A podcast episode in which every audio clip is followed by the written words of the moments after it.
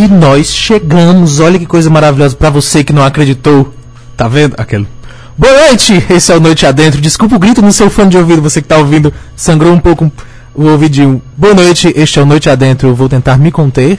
Não consigo. Nem é o café, porque eu não tomei ainda. Boa noite, de novo. Este é o Noite Adentro pela 106.5 FM. Não consigo. O que foi que aconteceu? Se quiser, eu posso Meu começar, não Deus. tem problema. Não.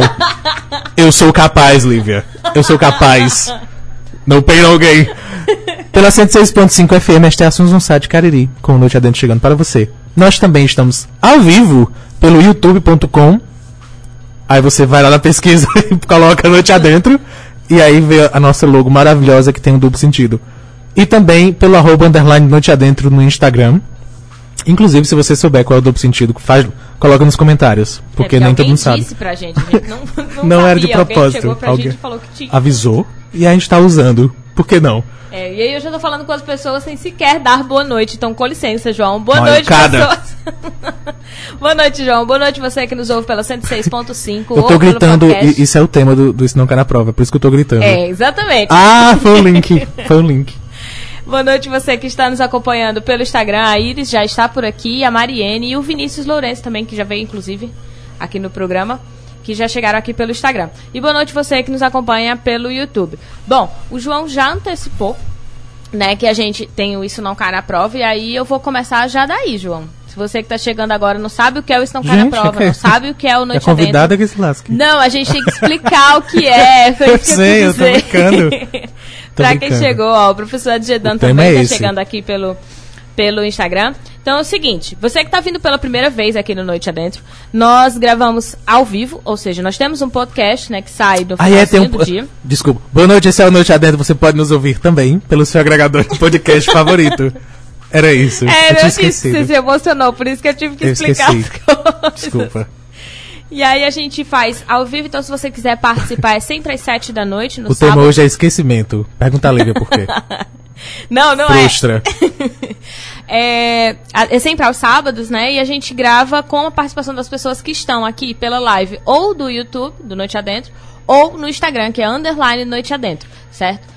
E além dessas redes sociais, a gente tem também o Twitter, que é onde a gente disponibiliza os links quando já está disponível nos agregadores. A gente disponibiliza pelo menos um link, né, geralmente pelo Spotify, para que a galera tenha o acesso. Mas, de novo, qualquer agregador de sua preferência tem lá Noite Adentro, é só procurar. E a gente disponibiliza no arroba underline Noite Adentro, sempre para avisar para as pessoas quando vai ter live, quando a gente vem pro programa, quem é o convidado da semana ou convidada da semana. Então você tem várias redes aí pra nos acompanhar, pra saber o que, que vai ter no Noite Adentro. E se você chegou aqui pela primeira vez, está aí passando a estação de rádio, descobriu a gente, fica aqui e escuta mais um pouquinho pra saber sobre o que é o Noite Adentro, que eu tenho certeza que você vai ficar aqui às duas horas, as duas horas que a gente passa aqui, que Uhum. Agrega não são longas. gente. Não. Não são duas horas longas, para falar sobre o que? Não sabemos. O Noite Adentro é um programa de um- de conversa e é uma conversa, é um bate-papo, um bate-papo com os nossos ouvintes-internautas. Sempre temos um convidado, né? Estamos aqui, João e eu, e comumente o estagiário, né? Mas o estagiário está no suporte. É, e sempre um convidado ou convidada diferente. Desculpa. Diga. Eu, eu, eu fiquei surpreso quando, quando tu disse. Pra falar sobre o quê? Não sabemos. Eu disse, meu Deus, é verdade, aí não tem tema. É, Como se eu gente, tivesse chegado hoje, sabe? Eu esperava um tema. né? Eu já ia Vamos dizer, falar João, sobre o quê? Ah, bolos confeitados, sabe? Eu esperava um tema, mas não tem não. João tem É mais isso. ou menos, tem o quê? Quase dois anos o programa e tu não lembra disso. Mas Uhum. ok, o João realmente está emocionado tô- hoje. Porque o programa, desde que tô- começou aqui, ele não tem um tema, tá, gente? Então, se você que chegou aqui é de fato sem tema, a gente tem apenas uma, um tema, não é nem uma pauta, para um segundo momento, que foi o que o João mencionou, que é o Isso Não Cai na Prova. Se você não sabe, o Isso Não Cai na Prova também é o meu canal no YouTube, né?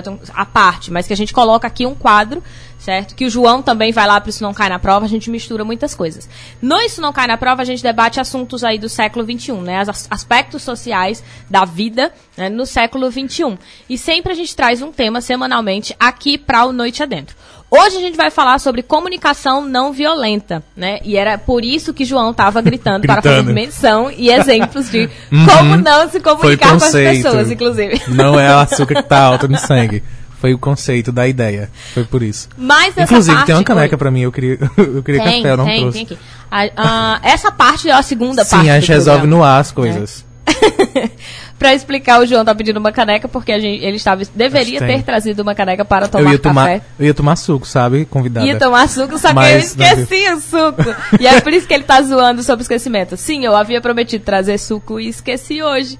Foi isso. Eu não tenho culpa, eu não tô acostumada a trazer suco. Aí por A- falar em esquecimento, sem querer reclamar, porque aqui tem, Pra quem tá, quem tá, tá só ouvindo, quem não tá vendo, a gente tem uma mesa bem grande e eu estou em uma das pontas. E aí, sem querer reclamar, mas falando de esquecimento, tu me deu a caneca, mas não o café. Eu queria o café também. É que o café tava servindo de suporte pra live Então, no Instagram. Quando eu falei, exato. Oh, obrigado. Não- essa parte não Então, foi esquecimento, é porque foi o Então, suporte pra, pra o Instagram.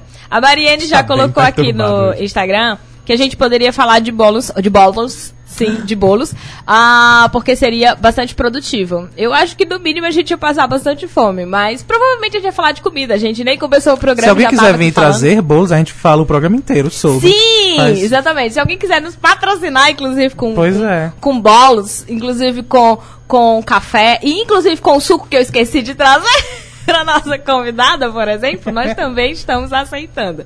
Sim, porque a gente é desse, a gente aceita com comida também, gente. A gente faz todo um, um- um julgamento no ar, descobre o que.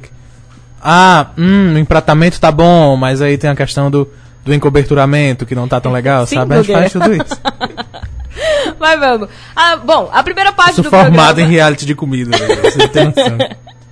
Bom, a primeira parte do programa. Que já acabou, porque já são nove horas e aí. Já acabou, exato, nós vamos para o segundo momento. Não, zoeira. A gente fala com. Será que o João pode tomar café hoje? O que é que tá acontecendo? Não tava normal nesse instante? Era isso que eu ia dizer. Será que João pode? Porque, com licença, João, eu preciso anunciar para as pessoas o que é que tá acontecendo Vai. aqui.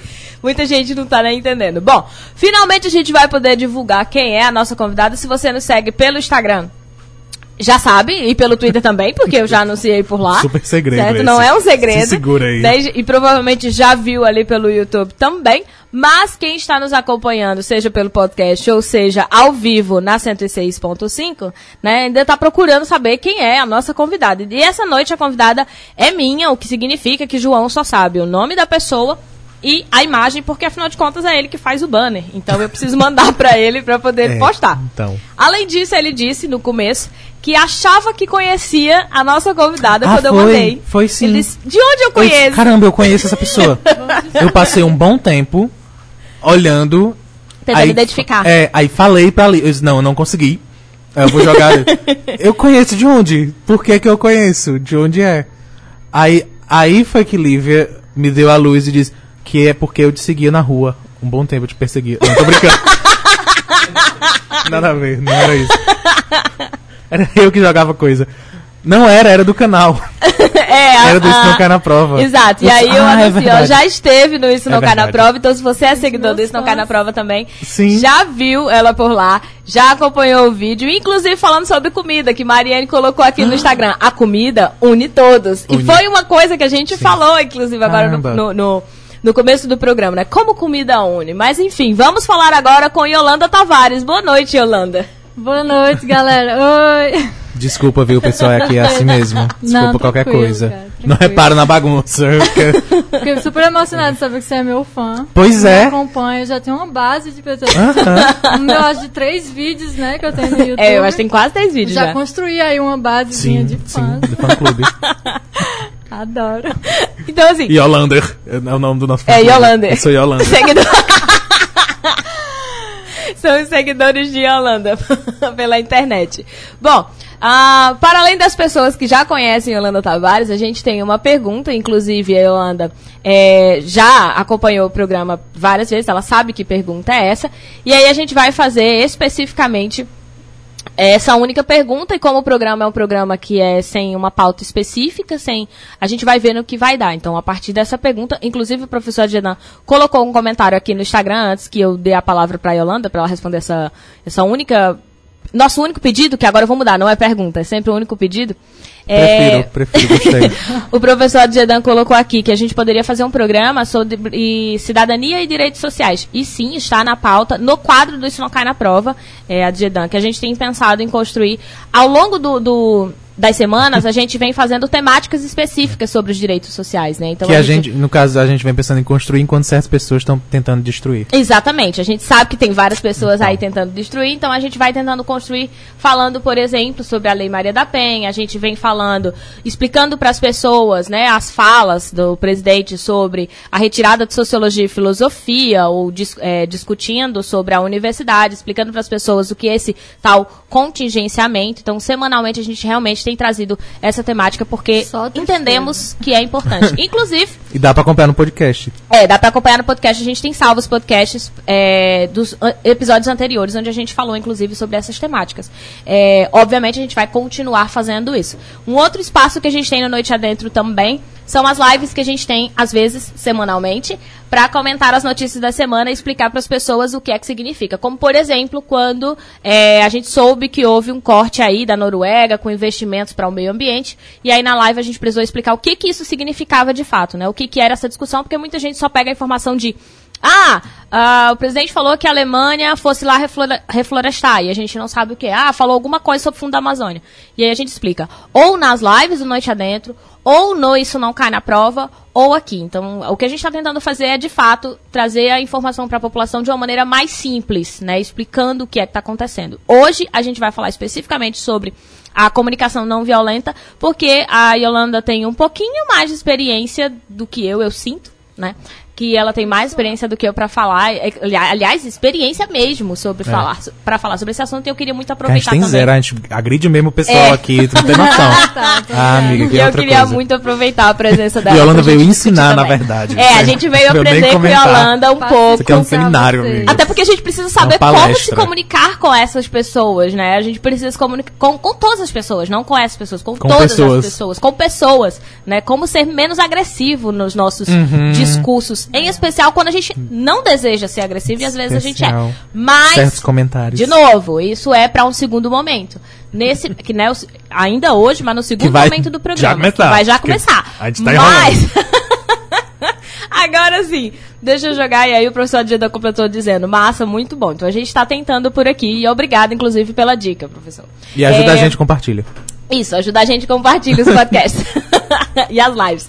Bom, agora sim, Yolanda, por favor, anuncie, diga aí quem é Yolanda por Yolanda, né? Que é de fato a nossa única pergunta, às vezes ela não vem em formato de pergunta, é, para que o nosso convidado ou convidada possa. E era essa a pergunta? Eu pensava Era. que era o time de outra, Lívia. Como Olha assim essa é a isso. pergunta? Hum, Na verdade, eu ficou um não disse nada, eu só disse vá.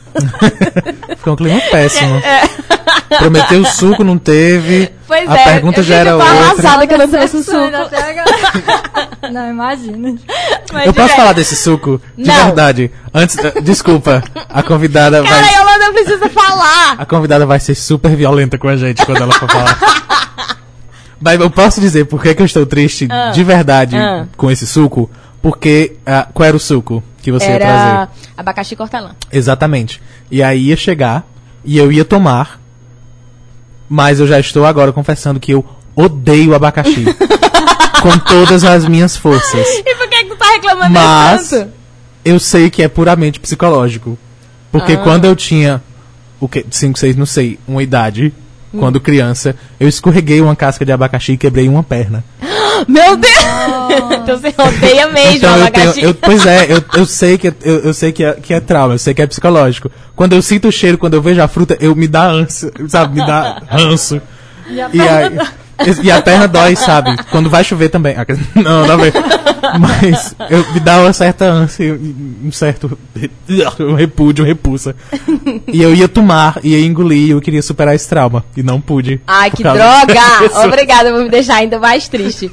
Fica pra próxima. Agora eu posso deixar a nossa convidada se apresentar, porque as pessoas vieram aqui pra ouvir, ó. Inclusive, já, Yolanda, ela saiu do estúdio.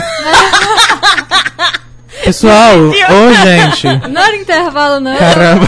Tava ainda ali. Vai lá, Yolanda, por favor, vou se apresente pra quem chegou aqui e nunca te ouviu. Gente, eu nunca fico muito à vontade pra falar sobre mim mesma, inclusive na terapia, pra vocês verem que é um problema a mais. hein? Mas uh, vamos lá, vamos enfrentar isso aí. Primeiramente, boa noite pra vocês, Lívia. Final, João, 10 horas depois, boa noite. Boa noite pro estagiário. Que, aliás, você sabe a qualidade do programa pelo grau de instrução do estagiário, estagiário, né? sim. Porque o Aqui foi- estagiário aqui é doutorando. Ah, amiga. Então, aqui se alguém aqui tem algum sonho de vir trabalhar aqui, gente, por favor, No né? mínimo. o estagiário, É, se alguém quiser estagiário. trabalhar aqui com a que começar gente, por baixo. você pode, quando você estiver aí no seu doutorado, se você tá doutorando ou terminou, pode mandar seu currículo. É, que a gente vai analisar. Total. Mas assim, eu tenho aí, eu acho que uns bons 10 anos que eu me observo, tentando me entender, me conhecer. Porque na adolescência eu não tava observando nada, não, era só choro e ranger de dentes mesmo.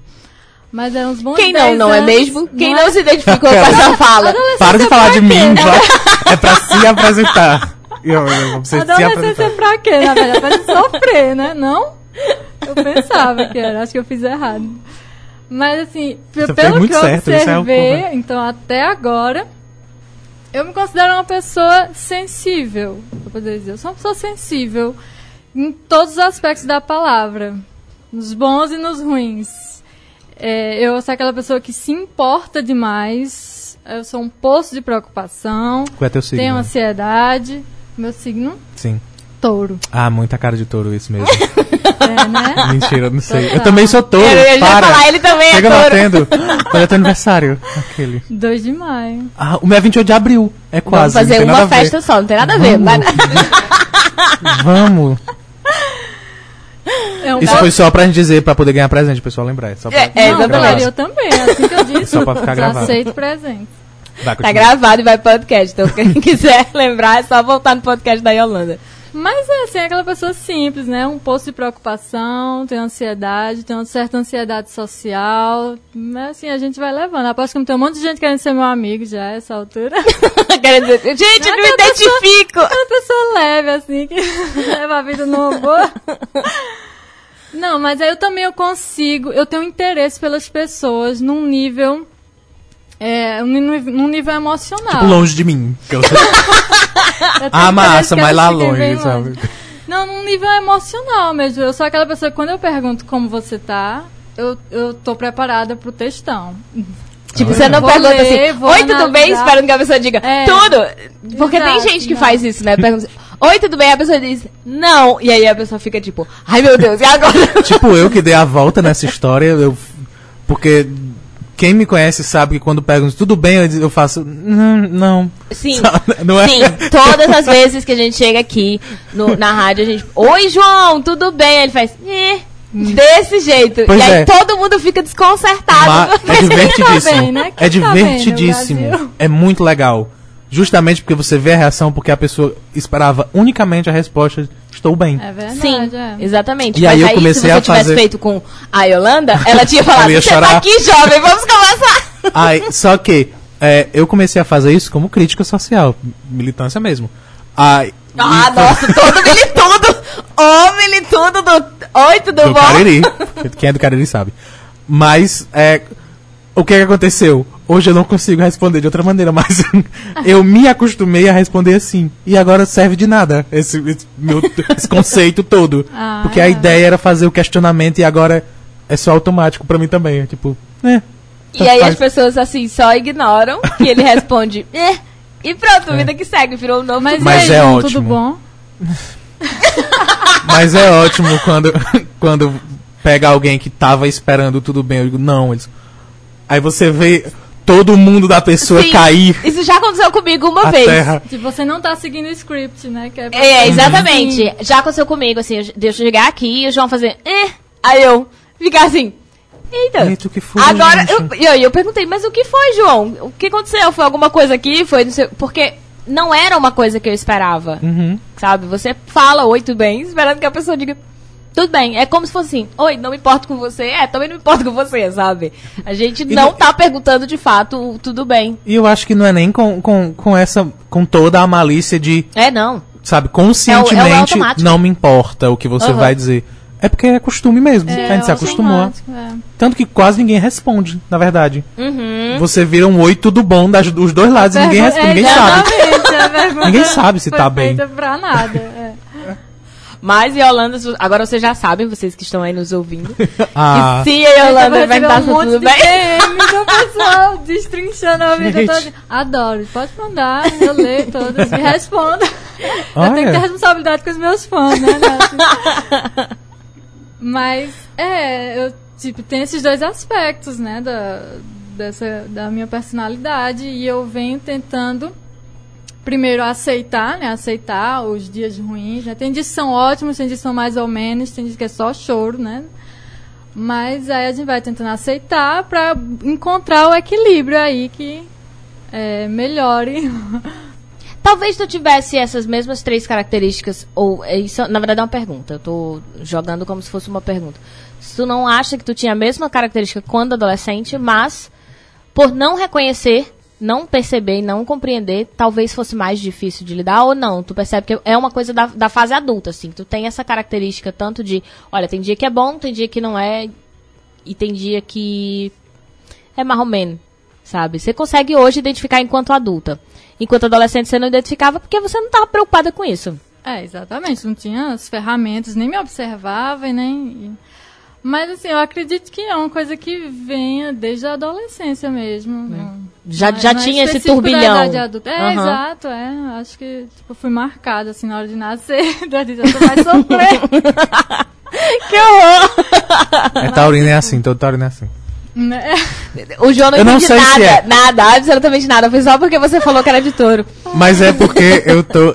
Eu já quis fazer a mesma piada do. Por que que tu tá falando de mim umas três vezes depois daquela primeira vez?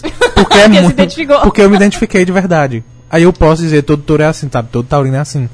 Porque tudo que você puder dizer, tudo que você Mas disser, eu acho que, tipo, vale de todo signo. 50% das pessoas que estão nos ouvindo deve se identificar com o Então. que Yolanda falou. Então, todo é, eu é também acredito que seja um comportamento bastante comum. E eu escolho falar justamente por isso. Essa porque é a diferença. as pessoas não costumam Aham. falar. né? Já O pensou, comportamento- você chega... Ai, Yolanda, como você é? Eu sou super grossa, sou ignorante, sou... Ninguém diz isso, né? Uhum. Mas essa é a questão. O é comportamento é comum. Falar sobre é que não é. É. Exatamente. E eu falei que 50% porque eu penso que a outra metade sequer parou pra se conhecer. Porque você tá falando que você tem 10 anos, que você olhou e disse: Hum, tem algo errado aqui. e há algo. Que eu acho que assim, errado, talvez a gente já perceba muito antes. Que a gente tem, tem alguma coisa assim que eu não tô sabendo lidar, que eu não sei como resolver e quando você é adolescente, você acha que vai chegar uma hora que você vai aprender. Quando você é adulto, você descobre que se você não aprender, ninguém vai ficar te ensinando mais, porque todo mundo espera que você já saiba. É, total. E também não é errado, né? Cada um é de um Aham. jeito, a questão é a gente conseguir equilibrar Uhum. pra manter uma vida saudável. Uhum. É só essa questão do, do equilíbrio que eu disse, eu venho tentando. Sou aquela pessoa que tenta, gente. Eu prometo, eu tô tentando. Não vou dizer que já consegui, não. Não sou, não me considero uma pessoa equilibrada. Mas eu me considero aquela pessoa que tenta chegar lá.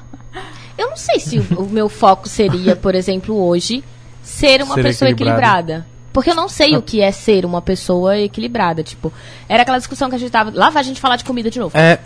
ok. Era aquela Por discussão que a gente mim? tava falando. Agora, é, isso é taurino. O quê? Falar, Falar de de comida? comida. E eu nem sou. é-. Ah, minha amiga. Eu não sei nada de signo, mas comida é, é com Dizem taurino. que é de taurino, mas eu nem sou taurina. Mas vamos lá. Eu, que eu ia Foi- comentar foi sobre a, a comida, assim. Às vezes as pessoas colocam, ah, muitas vezes a gente numa caixinha, né? Então, ah, eu preciso comer isso, se eu tô comendo isso, automaticamente eu sou fitness. É, ou então, ah, eu tô buscando equilíbrio. Eu busco um equilíbrio na minha alimentação. Mas eu sei que a nossa alimentação, no geral, ela já é bastante desequilibrada. Ou seja, a gente come açúcar. Basicamente, é muito açúcar e muito sal, principalmente pela cultura brasileira, de que os doces são com muito açúcar, né? E, e as comidas, o tempero das comidas salgadas, né? Comidas que a gente chama comidas de panela, é sal. Quando muito, alho e cebola. Fora, fo- fora até que aonde não tem, a gente coloca também, né? Exato. É tipo, ah, vamos pegar esses churros e enfiar doce de leite por dentro até transbordar. Hum, vamos pegar esse sushi, o que é? Ah, é alga e peixe cru. Ótimo, coloca cream cheese também, até não caber. É algo muito E nosso shoyu, né, misturado. que é pois é. muito sódio Então, ali, é. Então. Pois é, e aí as as pessoas vão. Ai, olha esse show, e vamos banhar nesse show Não aqui. é? Sim. Mas como assim? Vou comer só isso? Tem que ter mais sal nesse negócio. Vamos pegar esse açaí, que eu adoro dar o exemplo do açaí. Vamos pegar esse açaí, Eu nem jogar uma. Nutella, vamos colocar um monte de creme, um monte de Nossa, bolinha de, de M&M. Então, assim, o nosso paladar, o paladar Tu da fez cultura todos os patrocínios agora, assim. É, já fiz todos sem necessidade alguma. É, o nosso paladar brasileiro é um paladar que é cultural, como todos os outros. E se você já segue o Cai na Prova, tem um vídeo lá sobre isso, que é Boca Foi Feita pra Comer, falando sobre a relação cultural da comida, né? Como a gente constrói. E aí eu penso, o que é o equilíbrio na comida? Não, não existe. Falando ainda de equilíbrio, né? Que hora que você busca o equilíbrio? Quando eu digo que eu busco o equilíbrio, é, na verdade, eu busco uma alimentação mais saudável, o que não quer dizer que eu necessariamente sou fitness, né? Que é o que muita gente comenta. Tipo, ah, fulano come uma fruta. É Entendo. fitness. Quando eu falo em equilíbrio, eu falo mais no nível pessoal mesmo, Uhum. de cada um encontrar um modo de viver em que você consiga levar a sua vida com o mínimo de danos e problemas possíveis. Sem chorar todo dia. Sem chorar todo dia, porque todo dia. Acho que essa é uma boa definição. A busca do equilíbrio é como ok. você consegue Ah, viver sem precisar dia. ficar chorando todo dia. Não é? Coisa mais necessária. É porque eu acho que, que o, o termo equilíbrio vai, vai parecer com o normal. O que, que é Ah, é? normal? Não, não. Entende? Depende muito de cada um. É tipo, o que, que é equilíbrio? Ah, equilíbrio é ficar em pé e não cair, sabe? Que eu não consigo. Então, o que seria. Livre cuspiu no microfone agora. O que Não que seria? é mentira. Ah, eu esqueço que eu tenho que avisar que é brincadeira. Exato, você tem que avisar para as pessoas que é brincadeira. Desculpa. Eu caí de. Eu quebrei, eu vou trazer Peraí, fotos. você tem que explicar o que é que você caiu e quebrou, porque o, o- A perna. a Porque- pessoa porque que tá falando não está no microfone. Porque no nosso conceito de estagiário não tem microfone, porque ele não mereceu ainda o microfone. É.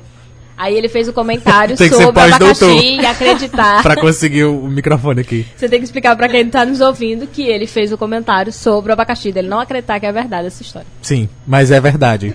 E eu tenho provas.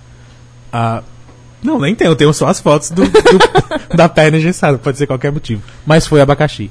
Eu me perdi agora. Muito. Parabéns. Eu tava falando sobre o equilíbrio. Da diferença de normal. Que eu não tenho equilíbrio. Justamente, eu não consegui manter, manter uma conversa. uma linha de raciocínio que eu queria, eu não consegui. Entende? Só que talvez esse seja o meu normal. E eu me esteja equilibrado. É por isso que eu digo. Eu acho muito Isso, parecido é, em termos é de pesso- Isso é num nível pessoal, é isso também que eu quero dizer. Porque não parece que é uma coisa para as massas, né? Uhum. Que ah, existe uma maneira de ser. Então todo mundo vai buscar ser daquela E a- forma. e até por favor, existe. não façam. A quem está ouvindo. Não em sigam casa, Yolanda achando que ela tem a fórmula do equilíbrio. Porque ela não existe. Não Não, é Não porque ela não existe. tem, porque ela não A acha, é porque não existe, existe. a forma do Ah, equilíbrio. É, É, a fórmula ok. do Ela não- equilíbrio que não existe. Tá vendo? Um raciocínio a gente não consegue. Gente, tem muito trocadilho nessa frase. Bom, não tem, tô gente, a perdido. fórmula do equilíbrio. Na verdade, gente, a única fórmula que deve ter. Para de confundir as pessoas, cara. É, a única fórmula que deve ter, sei lá, deve ser a da matemática, porque, enfim, eles consolidaram como verdadeira. Mas fórmula de equilíbrio, fórmula de riqueza, Corram, passem É, longe fujam. dessas formas. sabe? aí. Fujam pras colinas quando vocês ouvirem essa informação. Então toca é, o, pra pessoa pra longe, porque não faz sentido. E hoje as pessoas se, se apegam muito nisso, de alguém que traz a fórmula do sucesso. Eu tenho aqui comigo a fórmula pra você não dormir e conseguir trabalhar, ou a fórmula pra você se concentrar ao máximo. E as pessoas estão correndo e pagando por isso. E pagando caro. Caro, eu falando não só em dinheiro, mas Não também tá com o seu próprio emocional. profissões. Estamos sim. Mas- É, mas- não, não Eu profissões, ia falar- profissionais. Não são as profissões o problema. O problema são os profissionais. Eu ia criticar a profissão toda em si. não é de coach que a gente tá falando? Porque eu tava. Fala Eu você. criticar. Eu estou falando de qualquer pessoa que se dispõe a dizer Ah, que tem a sim. fórmula para resolver o seu problema. E diz, são olha, muitas. E de muito. eu tenho Mais a a metodologia para você resolver isso. E o que eu percebo que a Holanda fala é: não existe uma E metodologia. tipo, eu consigo até entender uma pessoa que busca, Sim. né? Que busca essas fórmulas e que busca esses profissionais. Porque realmente é uma motivação humana. A gente quer viver da melhor maneira que Ah, a sim, gente sim. conseguir. Mas a gente só tá dizendo que talvez não seja uma boa, né? Mas É, pode ser que um em um milhão consiga. Mas- Né? Tipo, é igual a Mega Sena. Você joga lá, se você ganhar. Pode ser, mas quantas vezes você teve que jogar pra acontecer, sabe? Será que aquela fórmula vai te dar, vai dar certo mesmo? Pode ser que dê. Pra uma É, pessoa. E, se- se der certo, talvez seja muito mais por uma realização interna Sim. sua do que o que a pessoa tenha feito por você. E de novo, que vai foge ser... a regra de fórmula. Então, vai se ser... fosse uma fórmula- É isso. Exatamente. Era isso que eu ia Às vezes dizer. você só precisava de algum insight, de alguma Aham. coisa que aí você chegar para você chegar lá, né? É. Era isso que eu ia dizer. Pode dar certo para um, pode dar certo para uma pessoa. É justamente isso. É. É, porque era para aquela Então, pessoa exclusivamente. Não é uma fórmula. Porque Não. se fosse uma fórmula, era pra dar certo com todo mundo que fosse usar. Sabe? É porque de fato a gente busca uma maneira rápida de, de se conseguir algo. A gente tem a necessidade de urgência de que primeiro que a gente não gosta, porque tudo que envolve ser humano é complexo o suficiente para ser difícil e para ser necessário análise e um estudo. Então, eu já não quero descobrir por mim mesmo, que foi o que a Holanda fez, tentando se entender, tentando se compreender. Eu já não tento isso. Então, quando aparece alguém dizendo que sabe e que Aham. consegue, eu vou e elejo o presidente. Daí faz o quê? Aí faz o quê? O que é que acontece? Nos queima inteiro. É. Mas aí tem um detalhe, nessa história toda tem um detalhe é, crucial, que é de se você sente essa necessidade, se você está sentindo que a dificuldade está sendo muito grande e os níveis de estresse estão passando aí do, do que normalmente você consegue se ajustar, busque ajuda. Sim. A gente está falando isso, mas busque aju- aquela ajuda correta. Isso faz toda a diferença. Ah, isso da faz. ajuda que você busca. Uhum. Inclusive, eu amei que tu começou falando de que faz terapia.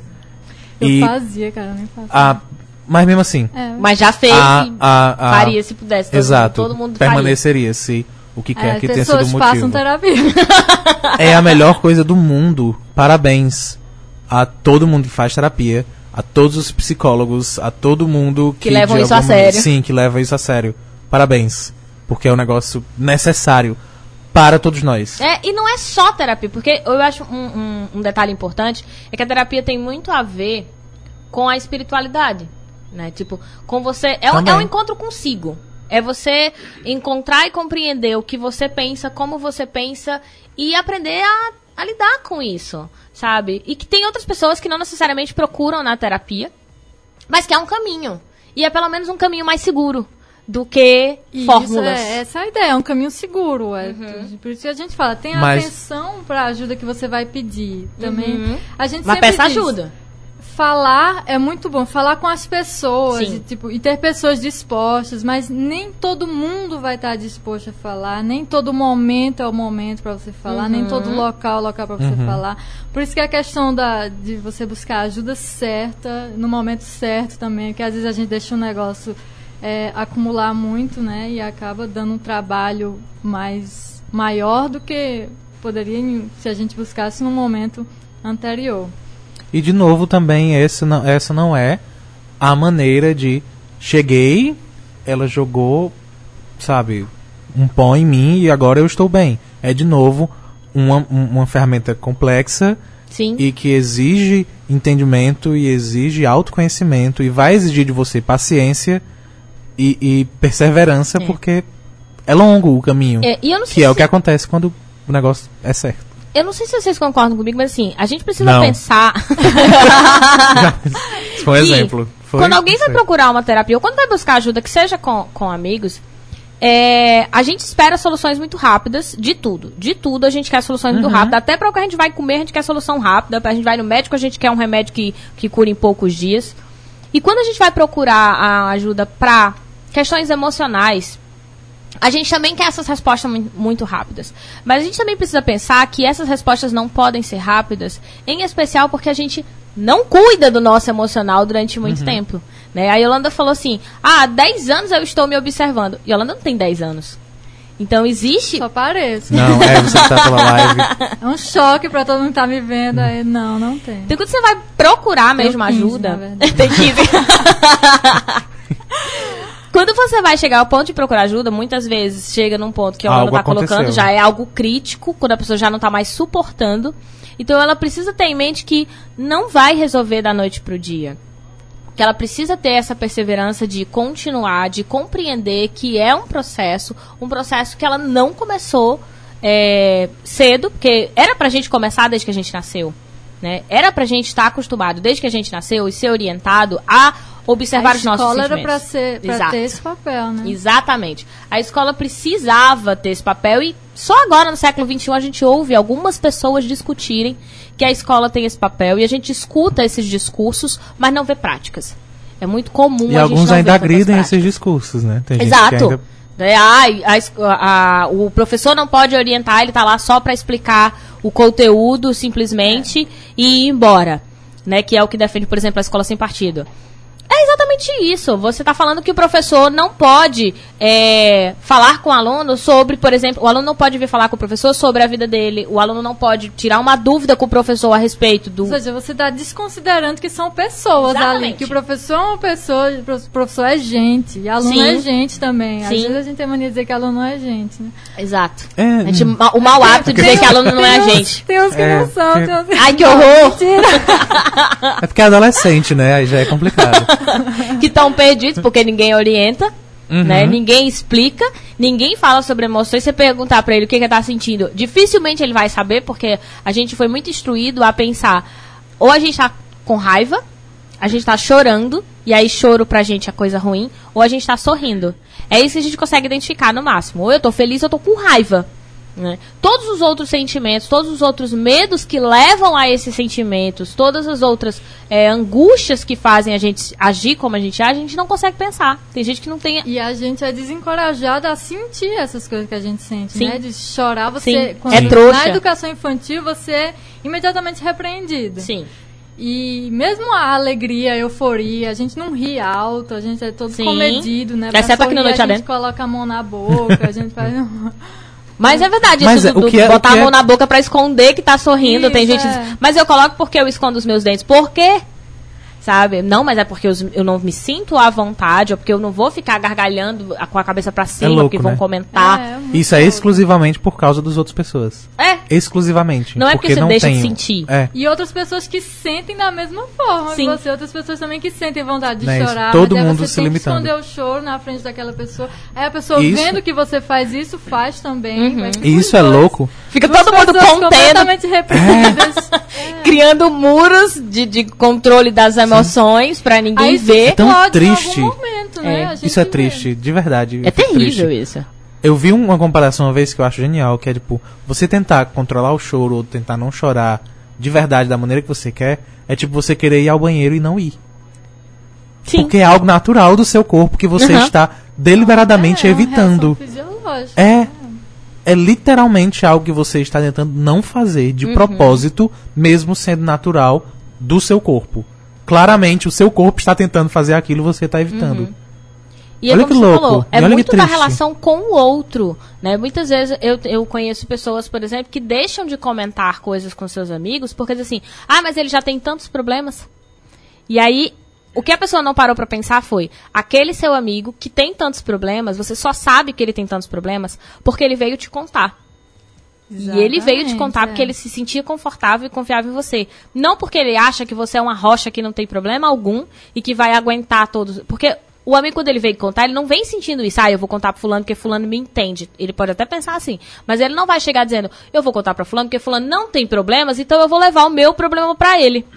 Porque já que ele não tem problema pra se preocupar, eu conto pra ele. Não é assim que ele vai pensando. E aí a pessoa vai se guardando, dizendo, eu não vou contar pra ninguém, porque fulano já tem problema demais, porque não sei Aí quem você tem se problema. sente único no mundo, você Era sente essa- que tá sozinho, essa é minha ninguém mais sente assim como Porque você é tão, se é tão que ninguém te entende. Isso é que Todo você mundo não acha que você é uma entendido. rocha. E é Então. uma necessidade básica nossa, É- sabe? Ser entendido e se sentir E é tão maravilhoso quando você percebe que tá todo mundo na merda com você. Sabe? tipo, tipo, ninguém disse que é pra você salvar, se é você sente. ficar melhor. Não, mas é porque dá, é uma sensação de caramba. Eu não sou louco porque Uhum. eu tô me sentindo assim. Ou então eu não estou. É, literalmente eu não estou sozinho com essas sensações e esses medos e, e- e esses desesperos. Uhum. Não é só meu. Tem mais gente assim. ufa. É, porque esses sentimentos são coisas que vão acumulando. A gente já tá em uma tensão, aí a gente já sente culpa por estar se sentindo assim. A gente fica, É. nossa, mas a minha vida, minha vida é ótima, eu tenho isso, eu tenho aquilo, eu tenho. Por que, que eu tô me sentindo assim? Aí você se sente culpado. Você aí se sente culpado por estar mal, mas você tá mal. Exatamente, é. Sabe? E você não quer aceitar que você tá mal. E você vai ao emprego em que todas as pessoas Sim. que estão lá estão se sentindo mal também. Mas também estão se culpando, Também porque não tão podem se sentir mal. Porque, nossa, por que eu que tô me sentindo assim? Eu, eu. A gente fica muito autocentrado, né? Eu acho que é, é muito aquela culpa ligada à à à sensação, definição de pecado. É o que a gente chama de culpa católica, que não tem nada a ver com a religião, mas tem tudo a ver. E tá em todas as religiões, mas é aquela sensação de caramba, agora a gente vai agradecer a Deus, porque não importa como tá, a gente tem que agradecer. E sim, a gente tem que agradecer, mas às vezes a gente tá na merda, e a gente só quer reclamar que tá na merda e só quer se sentir humano porque tá na merda Sim. todo mundo. Quem nunca, E sim. né, chegou e reclamou de uma coisa e a pessoa Pois assim, é. ah, você tá reclamando demais. Puxa, deixa eu reclamar, eu quero reclamar, sabe? exato, mas são- resolver. São duas, exato, são duas coisas que são horríveis de se ouvir quando você reclama. Primeiro, é quando você, alguém diz que você não pode estar reclamando, porque você devia estar agradecendo. E o outro é também quando você encontra uma pessoa que tenta superar a sua dor. Ah! Competir no Ah, meu sofrimento amigo. é uma coisa real. Ah, eu caí e me machuquei. Eu caí e me machuquei. Ah, minha amiga, uma vez eu caí, bati a cabeça, abriu a tampa no abacaxi. Eu caí no abacaxi. Eu quebrei a perna. Foi a perna direita. Ai, porque eu não dormi hoje. Aí a pessoa diz o quê? Ah, meu filho, isso é porque você não tem filho. É, porque tá se você vendo? tivesse Ah, é. filho, você não dormia. Aí a outra diz, ah, você tá é bom, porque você só tem um filho, só começou agora. Porque eu que tô tendo dois empregos. Uhum. É, Aí aí você chega fica- o outro, você tá é bom porque seu filho não escorrega em fruta. Mas é Mas muito eu- O isso. meu caiu no abacaxi. Ah, minha amiga, e o meu caiu na melancia. Não tem noção. Mas é. E, e às vezes essa resposta é tão natural quanto o Oi, tudo bom? A pessoa solta sem perceber. Só porque sim. em algum momento a gente achou que ninguém pode se sentir mal. E aí a melhor maneira é mostrando que tem gente pior. É, tipo- Que eu tenho uma história pior que a sua. Essa Olha, questão- agradeça, viu? Podia ser pior. É, exatamente. Essa questão das reclamações, né, é justamente quando a coisa não está sendo trabalhada, né? Uhum. Você você está normalizando já o, aquele comportamento, aquela situação na sua vida.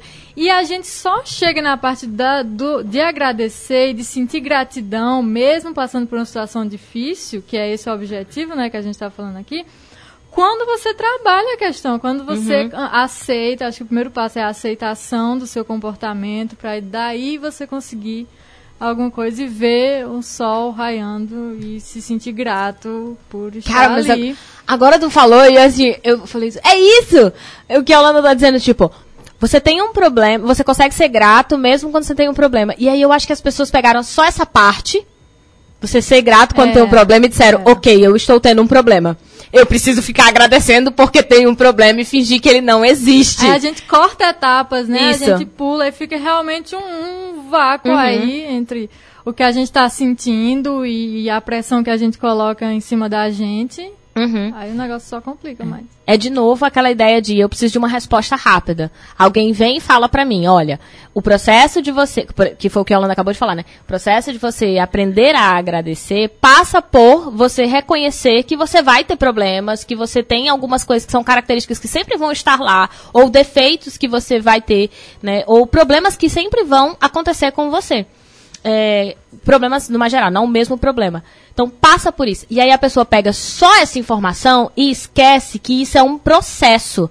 Você reconhecer quais são características suas, que não necessariamente são defeitos, é uma característica e você aprender a lidar com essa característica para que ela se torne algo positivo.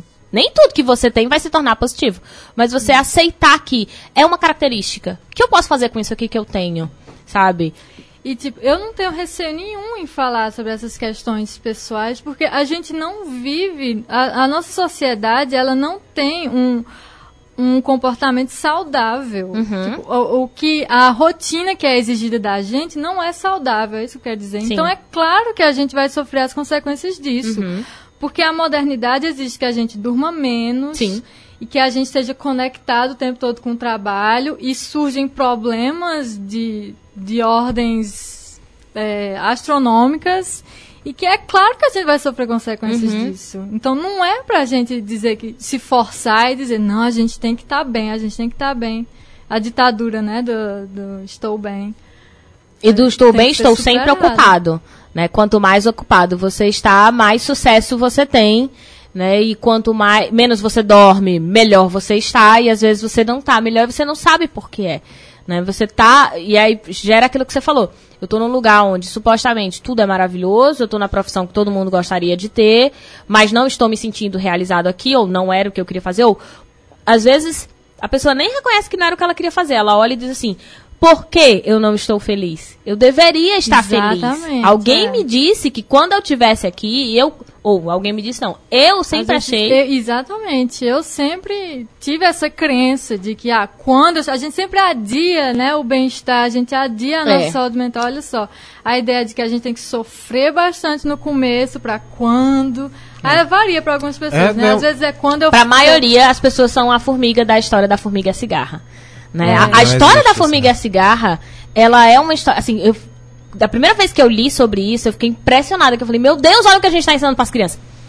Porque a história da formiga da cigarra é muito assim: o trabalho, Ah. ele não é só trabalho e realização pessoal. Ele é a sua vida. Se você não trabalhar, ou seja, se você ficar curtindo arte, porque a cigarra, o que, que ela faz? Ela fica tocando. Então, arte é preciso negar. Sabe? Diversão é preciso negar. Lazer é preciso negar. É a, a história da cigarra e da formiga é a história de trabalho, trabalho, trabalho, para que um dia você consiga usufruir de tudo Aí isso. você vai adiando sua vida, você vai Uhum. é, espremendo sua vida ali no fim de semana, né? Quantas Sim. pessoas não ficam ansiosas Quando pra tem, chegar né? Porque agora tão sexta-feira? querendo tirar, inclusive. É, quando tem, exato. Ansioso pra chegar sexta-feira. Sim. Aí tem aquela depressãozinha da segunda-feira. Tipo, a gente tenta espremer a vida naqueles dias É. ali. E o problema não é a segunda-feira.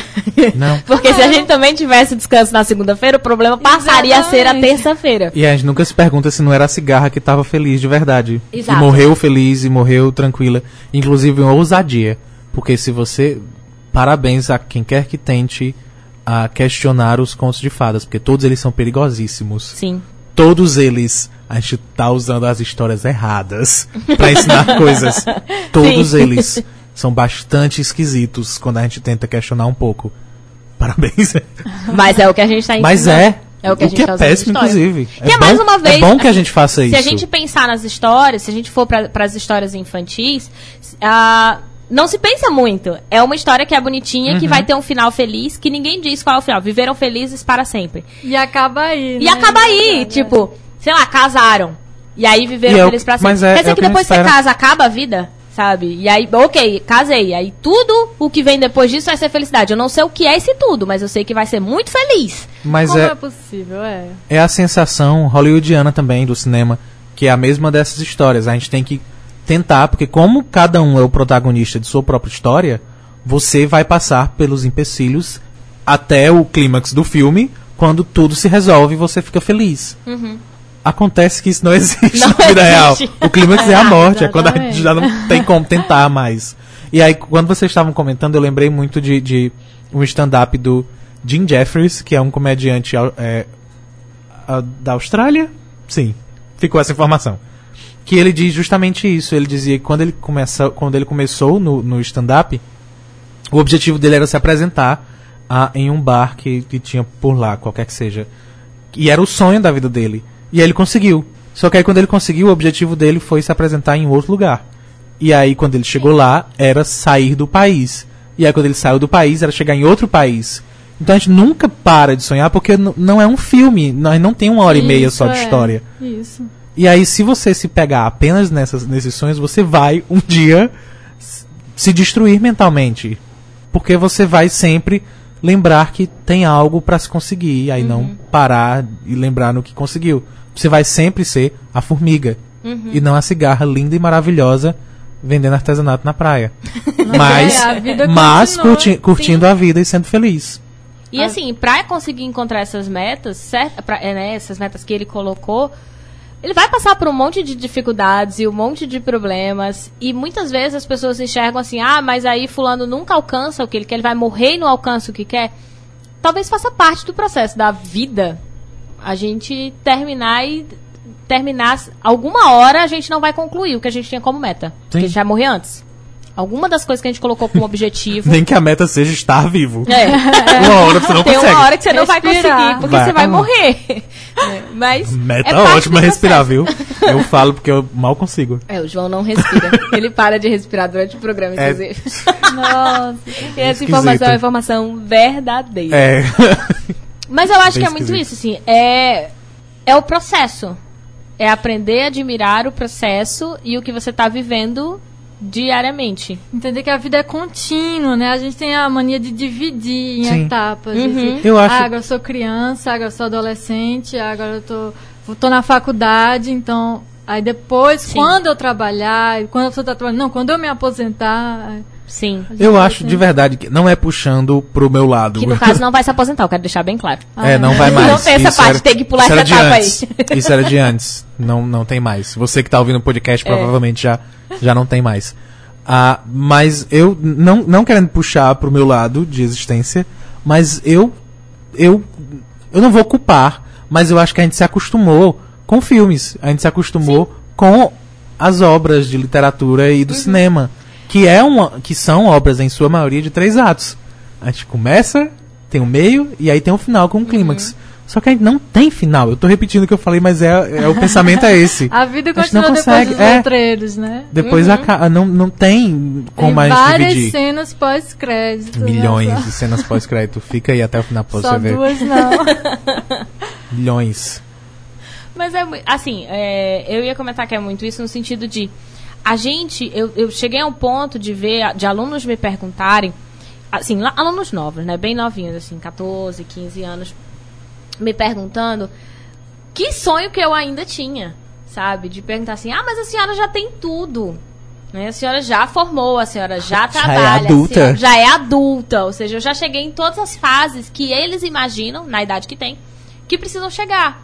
Que é, tipo, a próxima fase pra eles, né? Ah, eu tenho que passar no. Eu acho legal quando a gente tá nessa idade, é um negócio bem. "Ah, Quando eu tiver com os meus 18 anos na faculdade, dirigindo meu carro na Sim. minha casa própria. É. Por algum motivo eu tô segurando um cigarro aqui. Na minha casa própria, com o meu carro, vai ser ótimo. E a gente chega nos 18 e- e nos 28 que e a descobre que não. coisa de Exato. quando você tinha 14. Você é a mesma pessoa, E o a gente louco, imagina que é. vai encarnar E o louco é tipo, você, nesta idade, sei lá, vamos lá, no primeiro ano do ensino médio, olhando pro pessoal do terceiro e vendo os adultos, e aí quando Sim. você chega no terceiro e vê que é exatamente igual, Aham. e você fica, era isso que eles estavam vivendo? é sério que eles não eram astros do errado, rock? aí já Exato. começa- É sério que eles não eram celebridades? É, eu acho que eu é olhava? muito mais do que a Yolanda tava falando. Tipo, eu tô fazendo errado. Porque Aham. você cria uma imagem, aí Que você era não muito vive. mais legal quando eu tava no primeiro ano, observando Sim. Observando eles. o Aí quando eu terceiro. cheguei, não... Não era tão legal assim, tipo, sou eu que estou fazendo. errado. Não é porque a realidade não é aquela que você fantasiou. Será que tem alguém me observando? Mas mais a questão dos filmes, eu acredito que já acontece assim, porque é uma questão cultural geral mesmo. né? Uhum. Os filmes já são assim porque a gente já tem essa crença de... Mas é, de sinto muito. viver a vida pontualmente, né? Tipo, eu vou passar essa fase, aí eu não vou ser feliz nessa fase ainda, e tudo bem, porque eu preciso me preparar.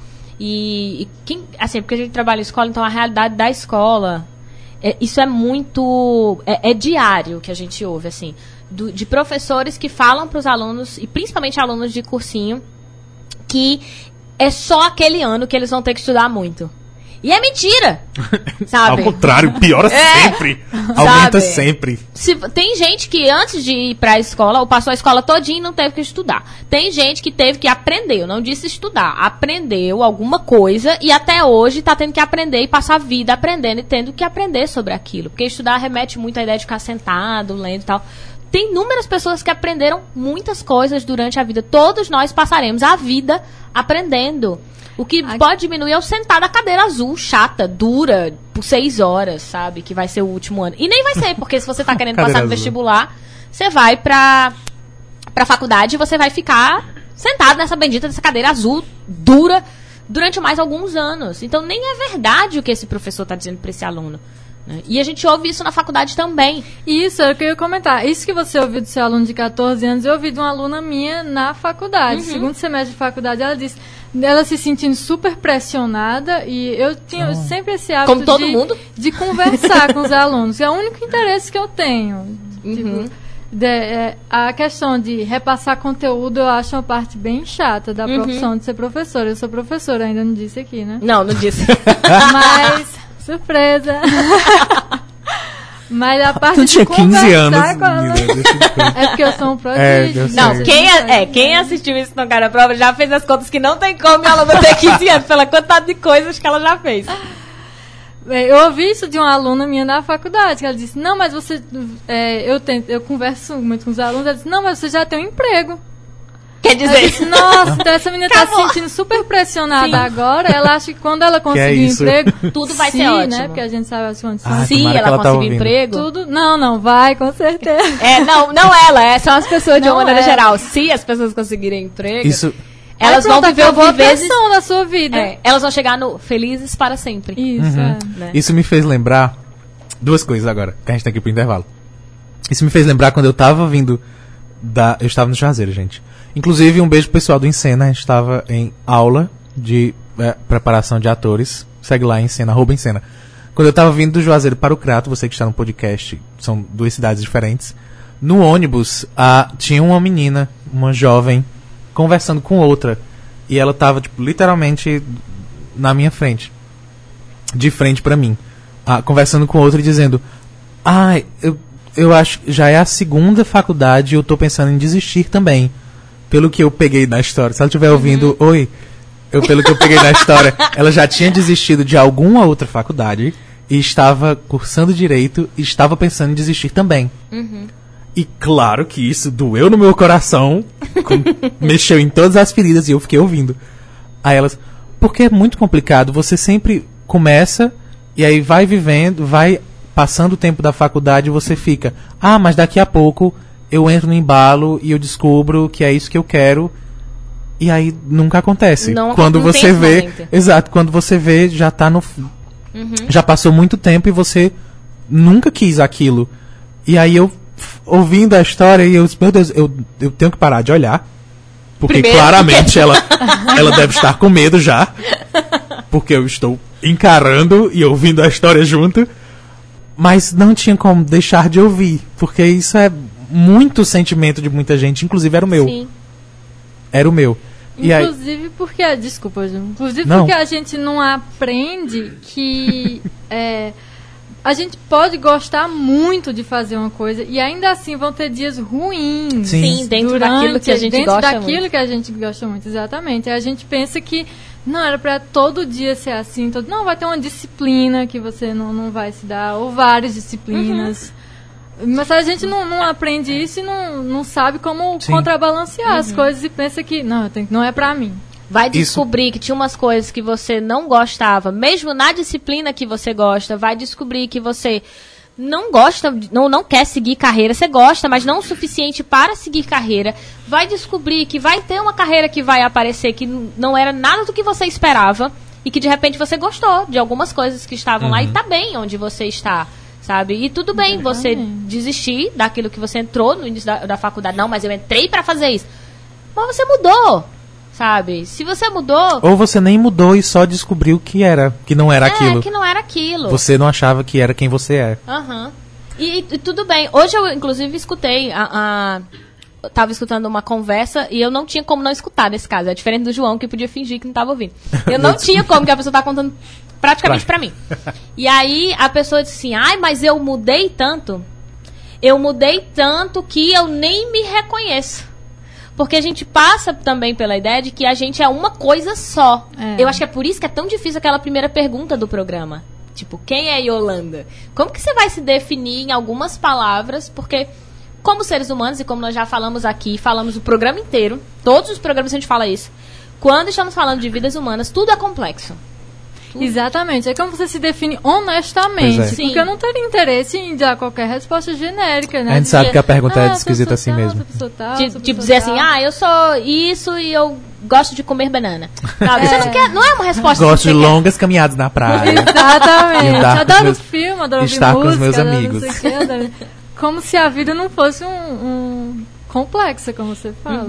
A E gente uma sabe que a pergunta mudança, é bem né? ruim, mas a gente continua. É, então, a gente sabe, exatamente. Não, é ótima porque gera esse tipo de Porque é complicado, exato. Exato. Mas é proposital, inclusive, né? A, a nossa preocupação em ser um programa que não tem uma pauta, mas sempre ter essa pergunta, é justamente porque a gente sabe o quão complexa essa pergunta pode ser para as pessoas, né? O quanto pode render de assunto e principalmente o quanto pode mostrar pra gente como os seres humanos são complexos, como eles são diferentes, como eles não se limitam somente aos seus trabalhos. E isso é muito uma das preocupações do Noite Adentro. Eu lembro que a gente tinha discussões de reunião, João, onde a gente falava justamente assim: precisamos trazer pessoas que não falem só sobre suas profissões.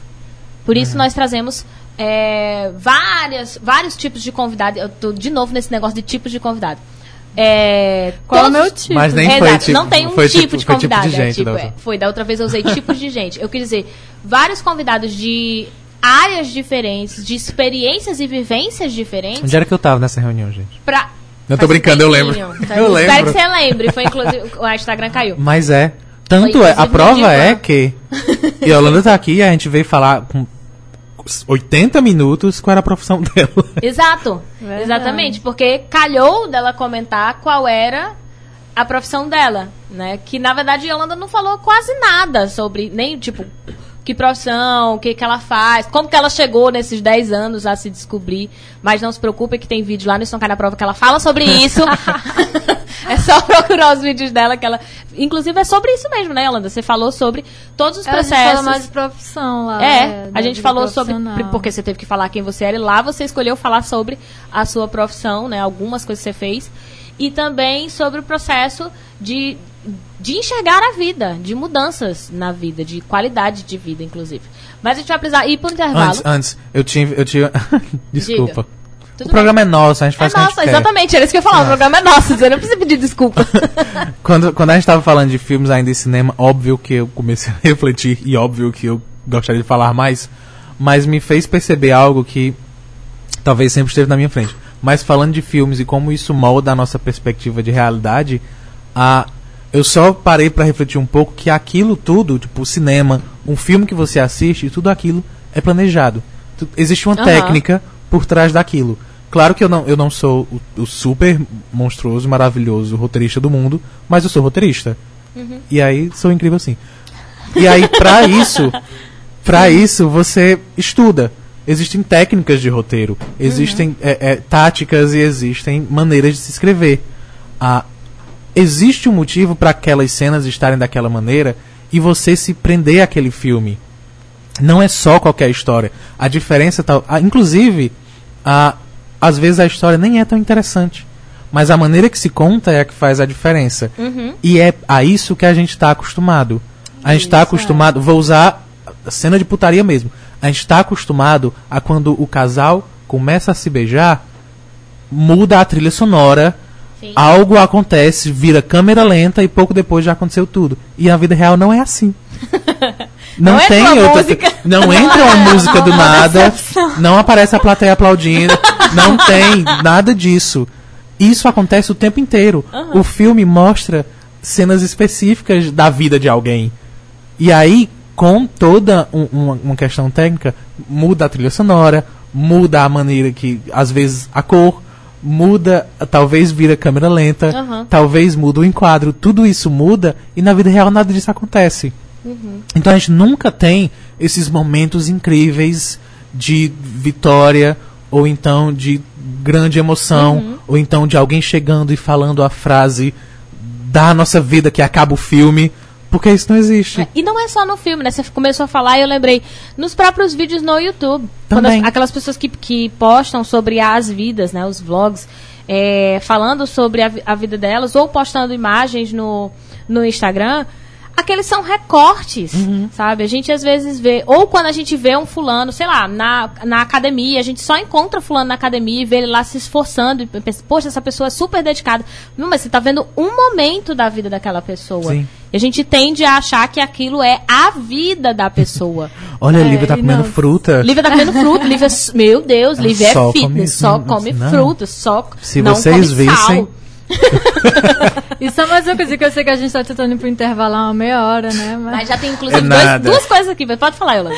é, essa questão que você falou da fala, né? Era uma coisa que quando eu era É, mais aham. jovem, tipo, jovenzinha mesmo, criança, antes mesmo de ser adolescente. Dois anos Eu atrás. via, eu assistia novela e via os personagens, tipo, articulando tão bem o que estavam sentindo. Sim. As, as brigas, né? Tipo, eram discussões e a pessoa falando assim, nossa, como é que ela consegue descrever tão Isso, bem as coisas? Como caramba. é que ela fala tão direitinho? É Obrigado, porque tem um Yolanda. roteiro e ela decorou. É. Exato. Obrigado, e uma pessoa Yolanda. que escreveu aquilo não, não, não é a reação natural de Não. um ser Sim. humano, aquela ali que a gente tá vendo. Não é? Ela parou, pensou assim, ah, contrário. vou usar essa palavra, João, que o Exatamente. Aham, ao contrário. Inclusive, obrigado por lembrar, porque a gente tem coisas ainda mais comuns e ainda mais presentes na nossa rotina, sem ser filmes, que trazem essa fórmula ainda mais eh, na cara e objetiva, que são novelas e seriados. Sim. A gente cresceu com sitcoms Uhum.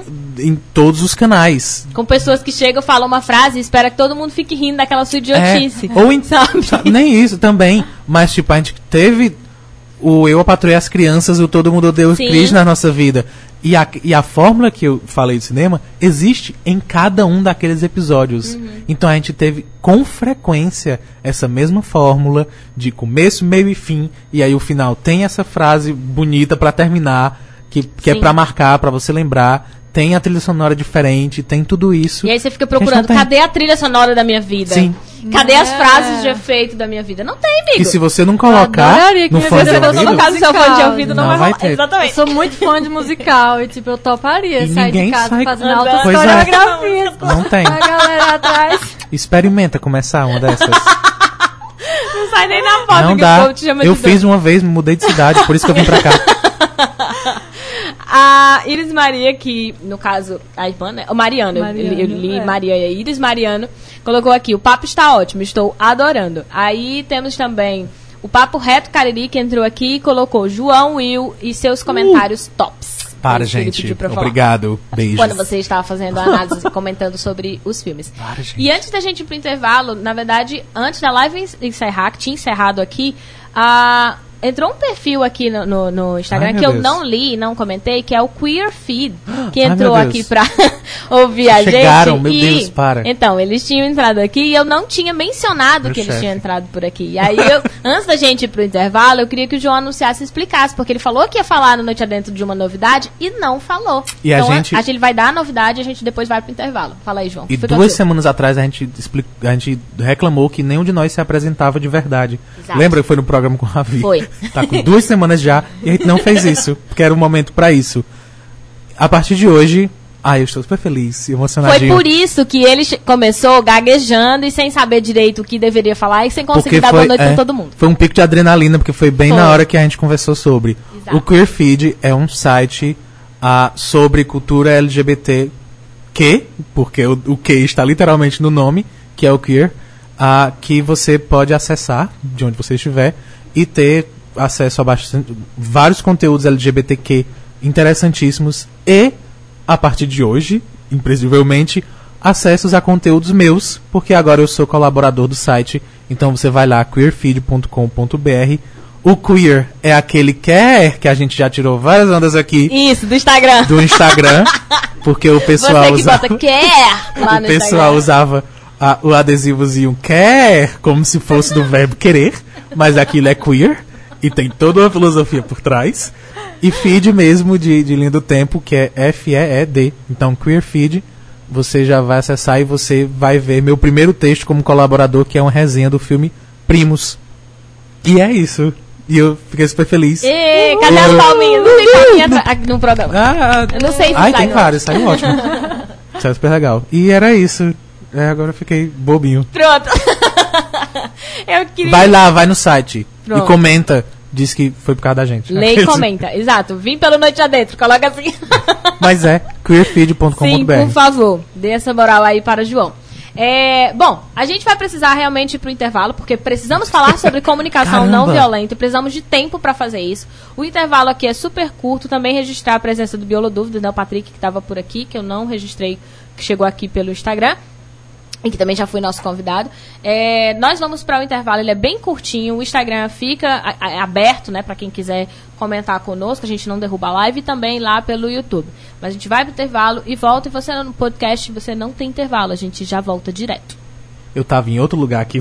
E aí essa era a hora que o João, pá, cortava, Pium! mas ele não Nessa cortou sequência. porque ele... Pois fica aí, daqui a pouco a gente volta já já.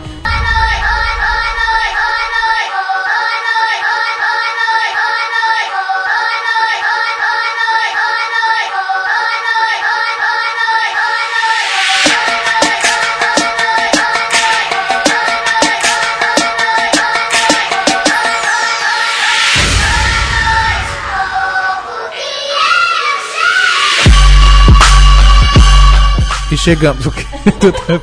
e nem foi de Vai propósito. tentar tirar café daqui. Caramba, nem foi de propósito. Porque normal, às vezes eu tento baixar no meio da frase de alguém. Dessa vez eu nem tentei. Nem foi. E deu certo. Voltamos! Lembra da gente? Agora as pessoas sabem que a gente fica fazendo no intervalo, discutindo sobre balançar ou não a garrafa de café. Se você está no Noite Adentro Premium, que é pelo arroba underline Noite Adentro, É. que dá pra ouvir as coisas durante o intervalo, você sabe que a gente estava falando de café. Isso. E eu estava ensinando a todo mundo, inclusive você que está ouvindo agora, você descobre que tem café na garrafa pegando e levantando, sentindo. Não Não, é tô que suco, não é caixinha de suco pra você estar agitando, não. Não pode. Levanta e. Ó, ainda tem.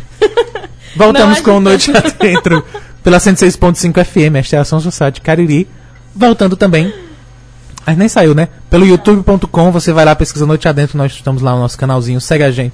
Não é segue, se inscreve lá, ah, curte tudo e comenta e manda todo mundo fazer a mesma coisa. E pelo arroba underline Noite Adentro no Instagram e no Twitter, mas nós estamos ao vivo pelo Instagram. Mas segue lá todo mundo e manda a sua família inteira seguir todo mundo da gente e. E é isso, é obrigação sua. Voltamos. A gente faz o que agora, meu Deus? Vê se tem é- café? Não, sei.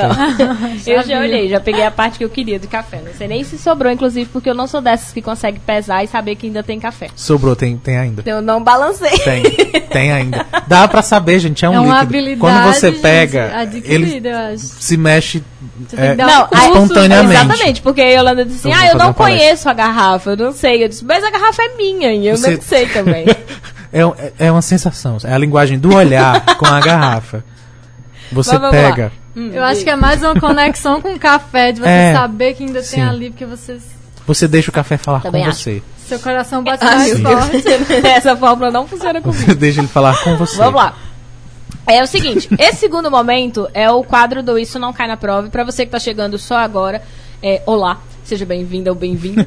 É, o Isso Não Cai na Prova é um quadro dentro do Noite Adentro, mas também é o meu canal lá no YouTube. Então você tem aí dois canais pra você seguir, né? O do Noite Adentro, pra acompanhar as lives é, todo sábado, né? Ou para assistir as que ficaram salvas por lá, se você gosta de ver pelo né, ver as imagens, além de ouvir pelo podcast, tem também lá no YouTube. Mas o outro canal para você seguir é justamente o Isso Não Cai na Prova. Que é o meu canal que eu tenho é, vídeo tanto com Yolanda, que é a nossa convidada hoje, como com o João, que é a apresentadora Ah, Deus. programa. Ah, meu Deus. Então, assim, se você quer assistir vídeo, tem vídeo, tem conteúdo com essas pessoas. Se você gostou, Assista. né? Assista. Todo mundo tem, assistir. tem, pelo menos com eles tem cinco vídeos, fora os cento Olha, e etc caramba. de vídeos que a gente tem lá no, no canal. Então tem bastante conteúdo pra você, independente Eu da tô com uma camisa linda que eu nem tenho mais. Dá até uma tristeza. Ei, eu não tenho mais a blusa também. Ah, eu será que era um- é uma questão, uma maldição? Gente, eu não- eles não me Acho dão que nada. É um ritual. A gente vai no programa e tem que jogar. Perde a camisa. é tão Porque foi sobrecarregado isso. assim, é tão ruim. Foi a camisa que, que eu tenho um gato.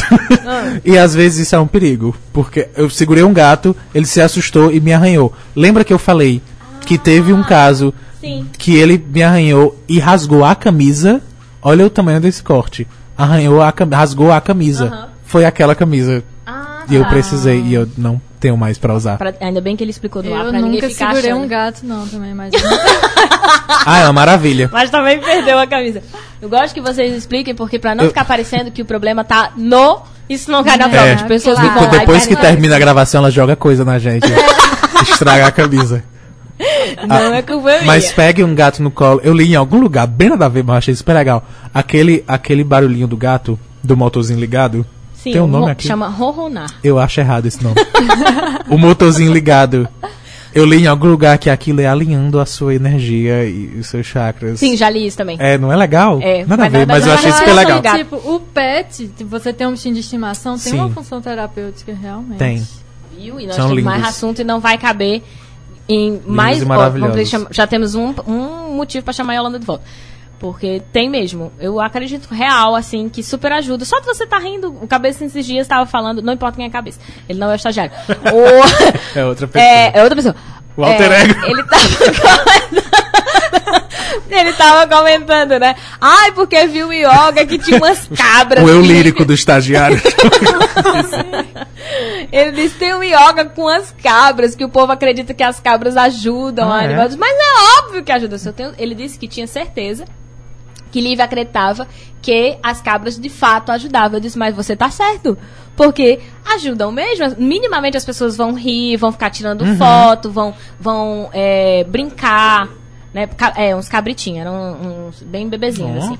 Ah, era- são Claro fofinhos, que são desperta a alegria nas pessoas. Ó, o João nem viu, já fez claro som. que era Então, fofinho pequenininho. são sensações, olha. É óbvio que eu sei que animais podem, é, podem ajudar, né, nesses tipos de, de tratamento. Mas, é, é você- é- é- é eu chegar em casa e encontrar meu gato na rede, porque ele subiu sozinho e entrou e está dormindo, e eu saber que se eu me deitar talvez em um colchão eu vou acordar todo quebrado, mas eu faço isso porque ele tá simplesmente lindo Sim. na rede, e eu não- ninguém tira, não, ninguém mexe. não mexe. Inclusive, até os áudios Isso é João, ótimo. todos, todos os áudios que o João mandar, eu sei quando ele tá em casa, porque no meio do áudio ele faz, olá, gato.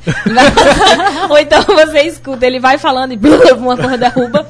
E aí ele diz, ai meu Deus, Ah, meu é gato ótimo. derrubou todas as roupas no meio da casa. Foi. E No- ele não eu- para de gravar o áudio, ele Porque eu. continua. Ah, é. Eu, tem vários áudios meus pra livre que Todos eu não vou parar cara. de gravar. Eu vou continuar É. pra não perder. Ele diz, o áudio vai sair uma bosta, mas eu vou mandar mesmo assim. que sou eu. Eu não sei gravar áudio parado, aparentemente. Eu fico andando pela casa. E os Aí gatos tem- também. E tem um áudio meu pra Lívia que é tipo, não sei o que, não sei o que, não sei o que. Ah, É. acabei de, de- acabei de ver todas as minhas roupas no chão. Porque algum dos gatos jogou Esbarrou tudo no chão. roupas, assim.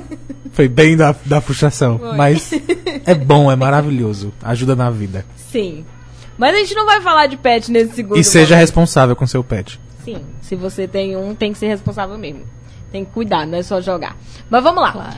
Nesse segundo momento, a gente pode um outro dia, inclusive, falar sobre a importância Ah, do pet devia, na vida né? das pessoas, né, no, no Isso Não Cai na Prova, principalmente na- na atualidade, no século XXI.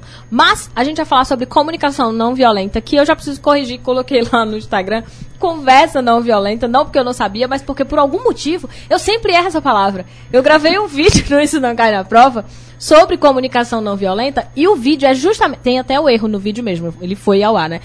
Que eu não falo comunicação não violenta. Eu acho que eu falo conversa também. Eu não lembro qual é a palavra, mas eu sei que não é a palavra correta porque aparece aquela tela preto e branco e eu corrigindo, tendo que corrigir a palavra. Então, eu não tenho a menor ideia de por que, que a palavra comunicação ainda não Holanda, minha isso seria uma violência com a comunicação, isso que ela faz? Primeiro, nem Talvez. expert no assunto eu sou, né? Pra, pra ser, ser consultada nessas Eu coisas. só sou violenta, gente. E nem é, Exatamente, super a experiência tranquilo. que eu tenho é só essa, de ser violenta. ser violenta. Mas a Yolanda tinha de fato é, me proposto. Eu cheguei a, a comentar com a Yolanda, como ela era minha convidada, eu podia fazer isso, né? Conversar com ela antes do programa. E aí eu disse, Yolanda, a gente tem esse quadro e aí temos uma temática que eu gostaria que fosse uma temática onde você pudesse também participar e contribuir, aproveitar que você está lá para eu não falar sozinha. Eventualmente, quando o convidado não pode ficar, ou quando é o convidado do João, eu tenho que assumir o quadro assim como eu assumo lá no, no canal. Mas sempre que a gente tem um convidado aqui que ele pode participar, fica mais interessante, né? A gente se apropriar e poder discutir com, com outras pessoas. Então, de novo, é, essa segunda parte também não tem pauta, né? A Yolanda certamente tem lá as anotações dela, mas a gente não fechou algo específico né, para falar sobre comunicação não violenta. Só que aí ela chegou e disse assim: Olha, a gente pode falar sobre isso. E eu só disse: Eu amei. Vai ser sobre isso. foi assim, né? Então a gente não discutiu mais, inclusive, né, Foi, Yolanda? foi. Só concordou. Foi bastante pacífica a nossa conversa, inclusive. A comunicação. é, a nossa comunicação foi bastante Ela tá pacífica. errando ainda a palavra. Ela só, o que, que você acha disso? Eu disse, eu adorei. E pronto, estamos aqui para falar sobre comunicação não violenta. Pois fala, porra! Não, Este é um exemplo de como não utilizar a sua comunicação não é, violenta. o que não fazer? É, no- logo no começo do vídeo, é, eu lembro que quando eu gravei o vídeo, eu ainda não havia lido o livro, né, é, que eu conheci, que se chama Comunicação Não Violenta, pra explicar e, e eu compreender um pouco que é, um, é uma técnica, né? É uma técnica, exato. Primeiramente, não é minha área de formação, tá? Sim. Eu vou falar aqui de uma perspectiva pessoal, de tipo, como eu entrei em contato com, a- com o assunto, por quê, Uhum. o que, que me motivou e qual a minha experiência. Não temos De forma aqui. alguma, eu não sou psicóloga, exatamente. Não, mas para deixar claro que Uhum. eu vou estar falando de. eh, talvez uma psicóloga falaria, falaria com muito ma- mais propriedade né, Uhum. sobre o assunto. Mas sim, a gente vai adentrar. É, vamos, mas é, é o detalhe importante que eu acho que ela tinha que falar. Tempo! é que eu também não sou psicóloga e a minha também é uma questão de, de experiência que quando eu fiz o vídeo, de fato, eu também não encontrei uma pessoa psicóloga falando sobre o assunto. O que, que é importante da gente saber disso? Não está mais só na academia. Então não é só dentro da universidade psicólogos discutindo sobre a importância da comunicação não violenta, por exemplo. É, e eu nem sei se todas as universidades as pessoas realmente discutem sobre essa possível técnica. Mas eu acabei encontrando no cotidiano, nos movimentos sociais. Eu comecei a encontrar pessoas que estavam tentando usar de comunicação não violenta e discutindo a importância da gente aprender, porque a gente nunca aprendeu. E aí foi meu primeiro contato para depois eu ir, ah, tem um livro, precisamos ler, precisamos aprender. E aí eu comecei a tentar fazer e é muito difícil. É muito difícil. A gente tá- vai falar aqui então em caráter de divulgação, É. né? Eu também não sou claro. psicólogo. É, é Eu não sou. Também não ninguém aqui é sou. psicólogo. E Estagiário, estagiário é psicólogo. Não, o estagiário doutorado, não é. o doutorado dele não é Estamos psicologia. sozinhos nesse Então eu. E pior, eu, não- eu nem tenho noção nenhuma. Porque nem É, eu pesquisar então, eu não, te, não Por isso tive, que é muito não assim. pode. Mas o estagiário também leu. Né, o estagiário também leu sobre comunicação não violenta. E aí, assim. E é eu quero muito, de inclusive, ouvir, porque o, o nome me agrada bastante. É Aham. algo que, que parece que eu vou me interessar. Então, de novo. Então, Tempo! é, vamos chamar De todo novo. mundo e, gente, vamos ler sobre esse livro. É, em vamos caráter ler de sobre- divulgação. É, a gente é quer sim. que mais pessoas conheçam. Sim. É, ela foi criada, é uma técnica, como o Livre falou, foi criada pelo, por um psicólogo estadunidense. Ele é psicólogo. nome- Ele Isso. é psicólogo. Ah, gente, Ele é o novo. cara que você vai atrás pra ler. Inclusive tem vídeos dele no YouTube. Ele faleceu em 2015. É, o nome dele é Marshall Ah, ficou um Rosenberg. clima super esquisito. Ficou super um clima- esquisito depois que ela falou gente, 2015. Eu fiquei, ah, nossa! tô- Então tem vídeo dele ainda, né? Ele morreu Tem nos vídeos ficaram, isso, porque tem- é assim tem que acontece. vídeo dele no YouTube. Eu fiquei imaginando quando eu morrer e os vídeos vão ficar lá. Mas Vai ficar tudo lá. É, E ele tem essa formação de psicólogo, mas ele também ele trabalhou como orientador educacional. E nos Estados Unidos ele pegou o, o finzinho da segregação racial, né? Então Uhum. aí a gente tá falando aí década de 60, que isso foi criado, ou seja, é bem recente, né? Uhum. Se a gente for falar em termos De história. História, exatamente. É, então ele, como orientador educacional, foi quando ele viu a necessidade, principalmente nessa época de tensão, tensão extrema, né, entre pessoas, ele viu a necessidade de, de é, pensar em novas maneiras das pessoas se comunicarem, porque senão o, o- senão o problema nunca ia ser superado, né? Estamos aí conseguindo nos identificar com o momento eleições? Talvez. Exatamente. Né? Nós temos aí um exemplo. Antes, durante e depois, amiga. Antes, durante bem- e depois, mas eu acho que sincero. o período bem próximo à eleição, principalmente Ah, segundo foi- turno, eu acho que é um exemplo.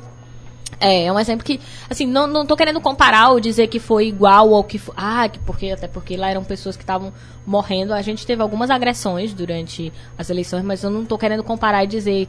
Não é comparação de sofrimento, não é pra dizer foi mais importante ou menos, mas eu acho que é um momento que a gente hoje tá vivendo que dá para que todo mundo viveu, quem tá nos ouvindo viveu e consegue mais ou menos entender o que, que ele tava querendo dizer com momento de tensão onde ninguém consegue falar nada, sabe? Exa- é, que é preciso se repensar novas formas de se comunicar e de falar e tal. E, tipo, e essa foi justamente a minha motivação. Como professora, eu, eu tive interesse Uhum. também de.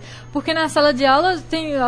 Acontecem conflitos, né? É, talvez não na faculdade, eu tenho experiência de ensinar um semestre em faculdade, mas eu já ensinei também para adolescentes. Ensinei na educação infantil. E na educação infantil é todo dia, toda hora, é conflito dentro de sala de aula. O professor, na verdade, é um ge- gestor de, de conflitos. Exatamente. A gente trabalha com Você gestão é um de conflitos. mediador, é, exatamente.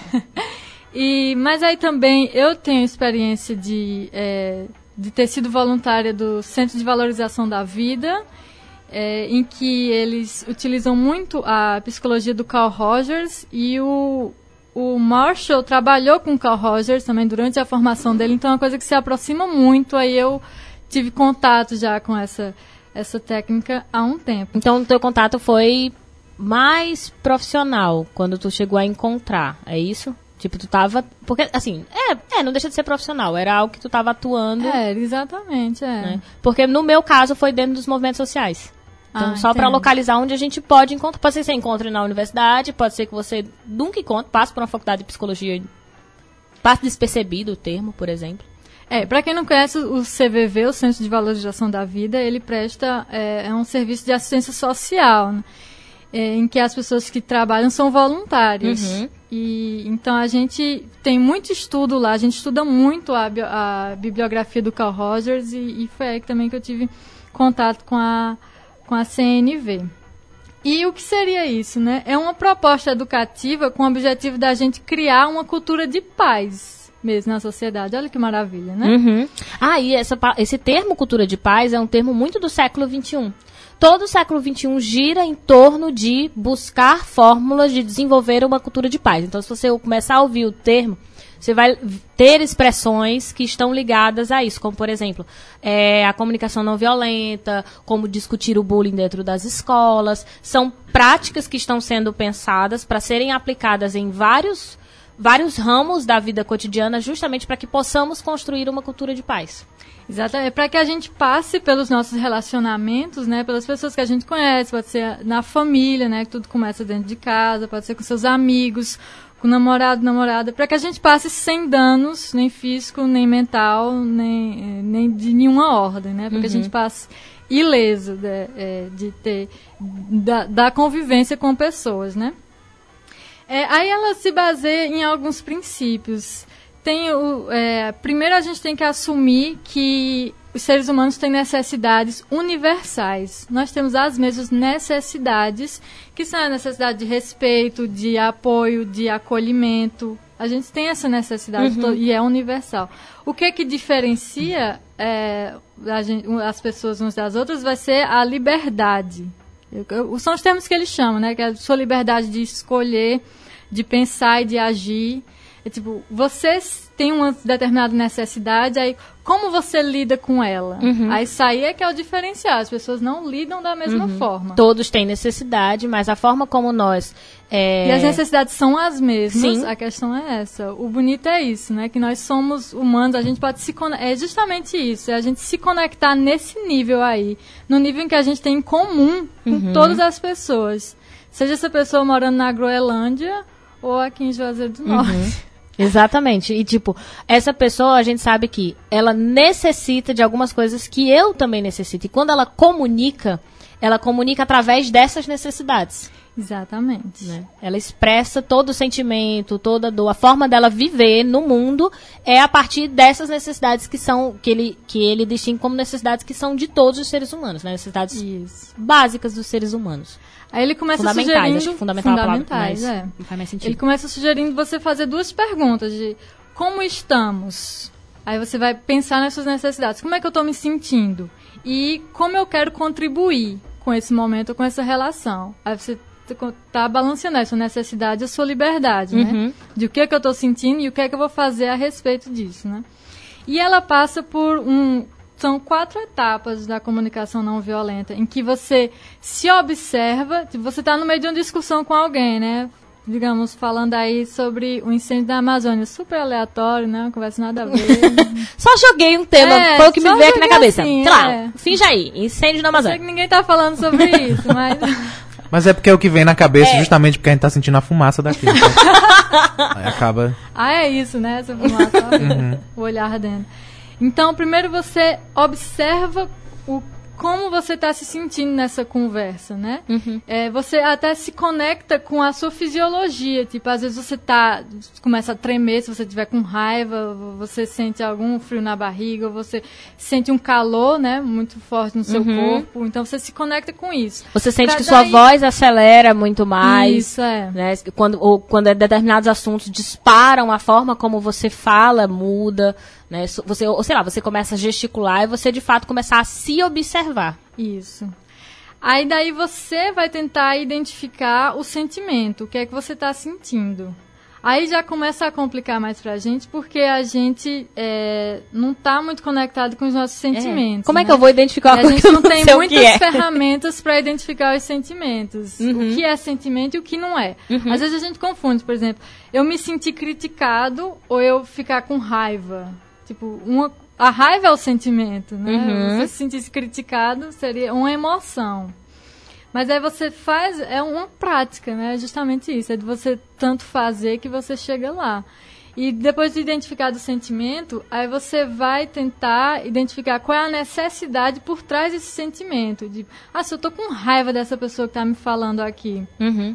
sobre o desmatamento da Amazônia.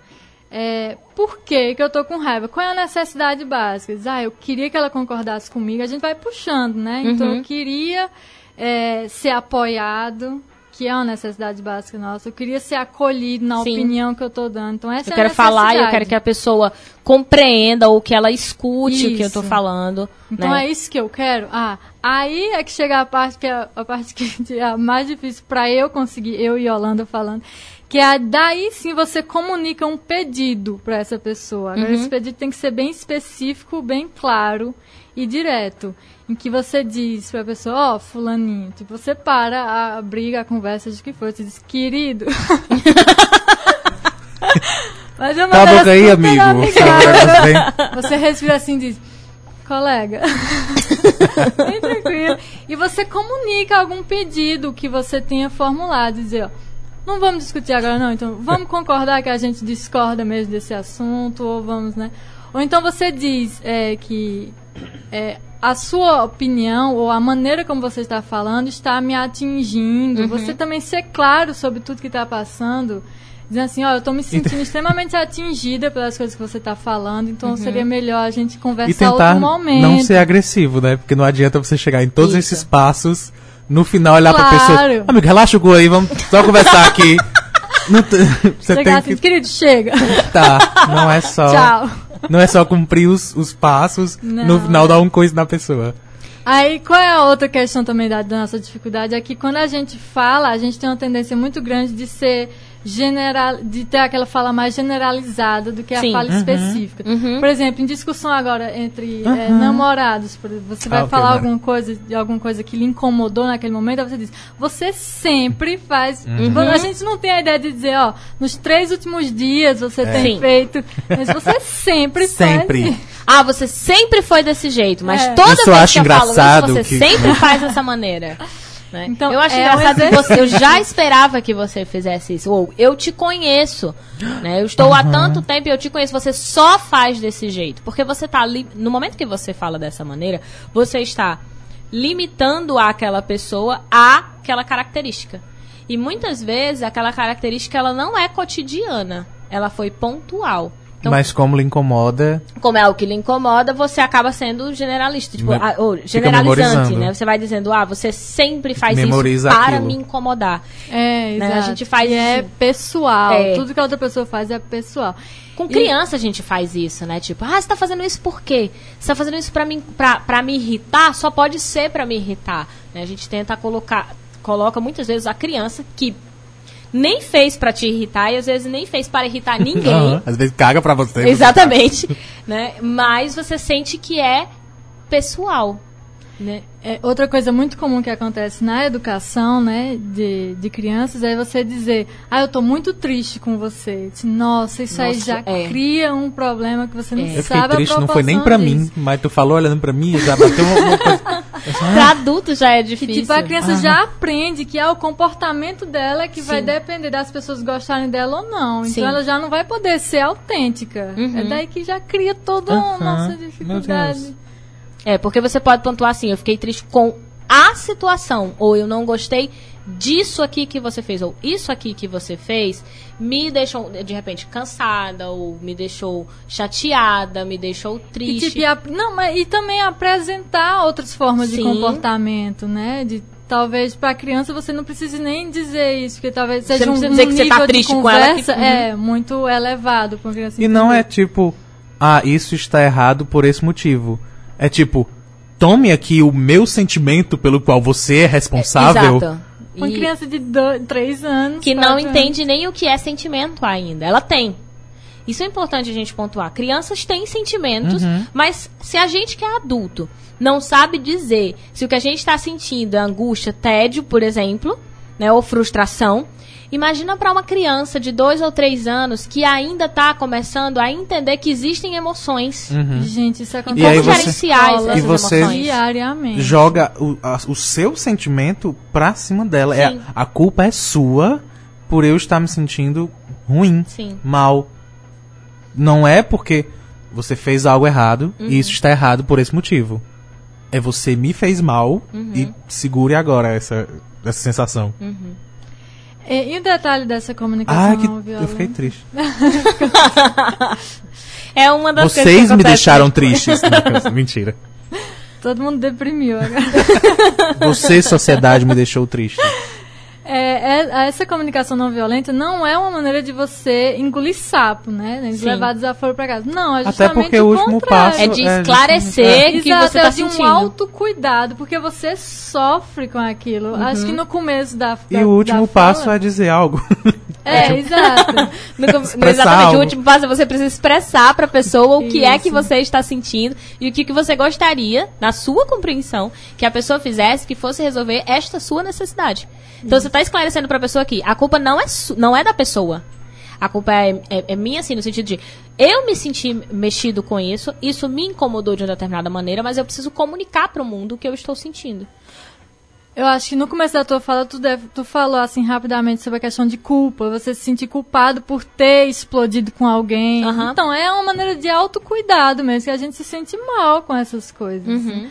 É, e ela tem como base também a ideia de que é, o ser humano é livre para se você tem a sua liberdade, o outro também tem, né? Sim. Novidade, grande novidade aí. Você não se sente livre para agir da maneira como você age, então o outro também é, Uhum. querido.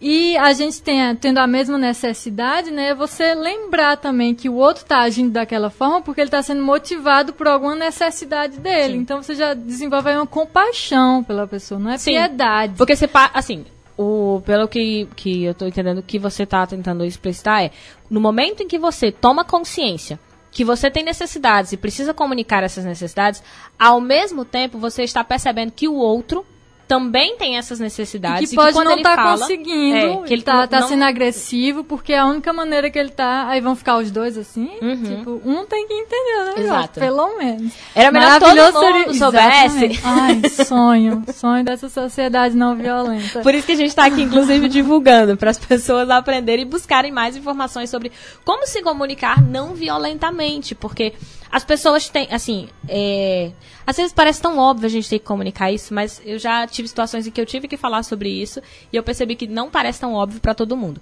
Os sentimentos, eles são coisas que nós temos e nós não podemos retirar do ser humano. Seres humanos sentem.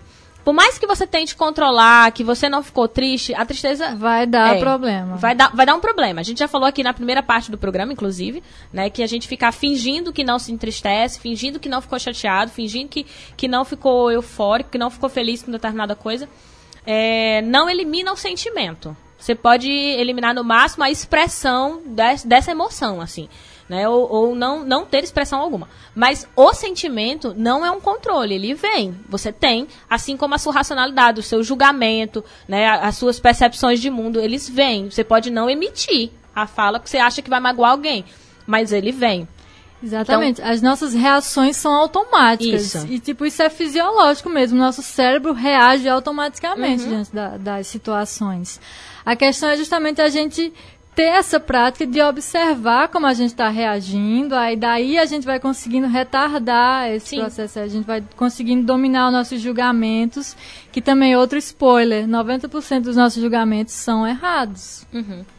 Porque são Então- baseados muito em valores, né? Principalmente, assim, não é só em valores, muitas vezes é em não pensar sobre os nossos próprios É. julgamentos. As observações são mais certeiras, né? Então Uhum. vamos trocar o julgamento pelas observações para a gente também tentar superar a autopiedade que a gente tem. A gente tem muita autopiedade, né? A gente adora se fazer de vítima, de então superar a autopiedade para alcançar uma autocompaixão, que é justamente você tendo compaixão por você mesma, você sente compaixão pelaquela outra pessoa que está ali, de- ficando vermelho na sua frente, querendo expressar uma opinião. E não é a mesma coisa de pena também. Porque a gente gosta Isso. muito de sentir pena Uhum. dos outros, o que ajuda A em piedade- absolutamente é, isso, nada. A piedade é você sentir pena, exatamente. Ajuda em nada.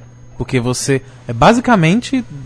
Eu acho um sentimento bastante egoísta. Você olhar, sentir pena de alguém e seguir a sua vida. Uhum. Porque você É, faz. É isso que a gente, zero tenta, a gente tá tentando coisas. superar. Uhum. E assim, Compaixão é diferente, amigos. Compaixão é diferente, amigos.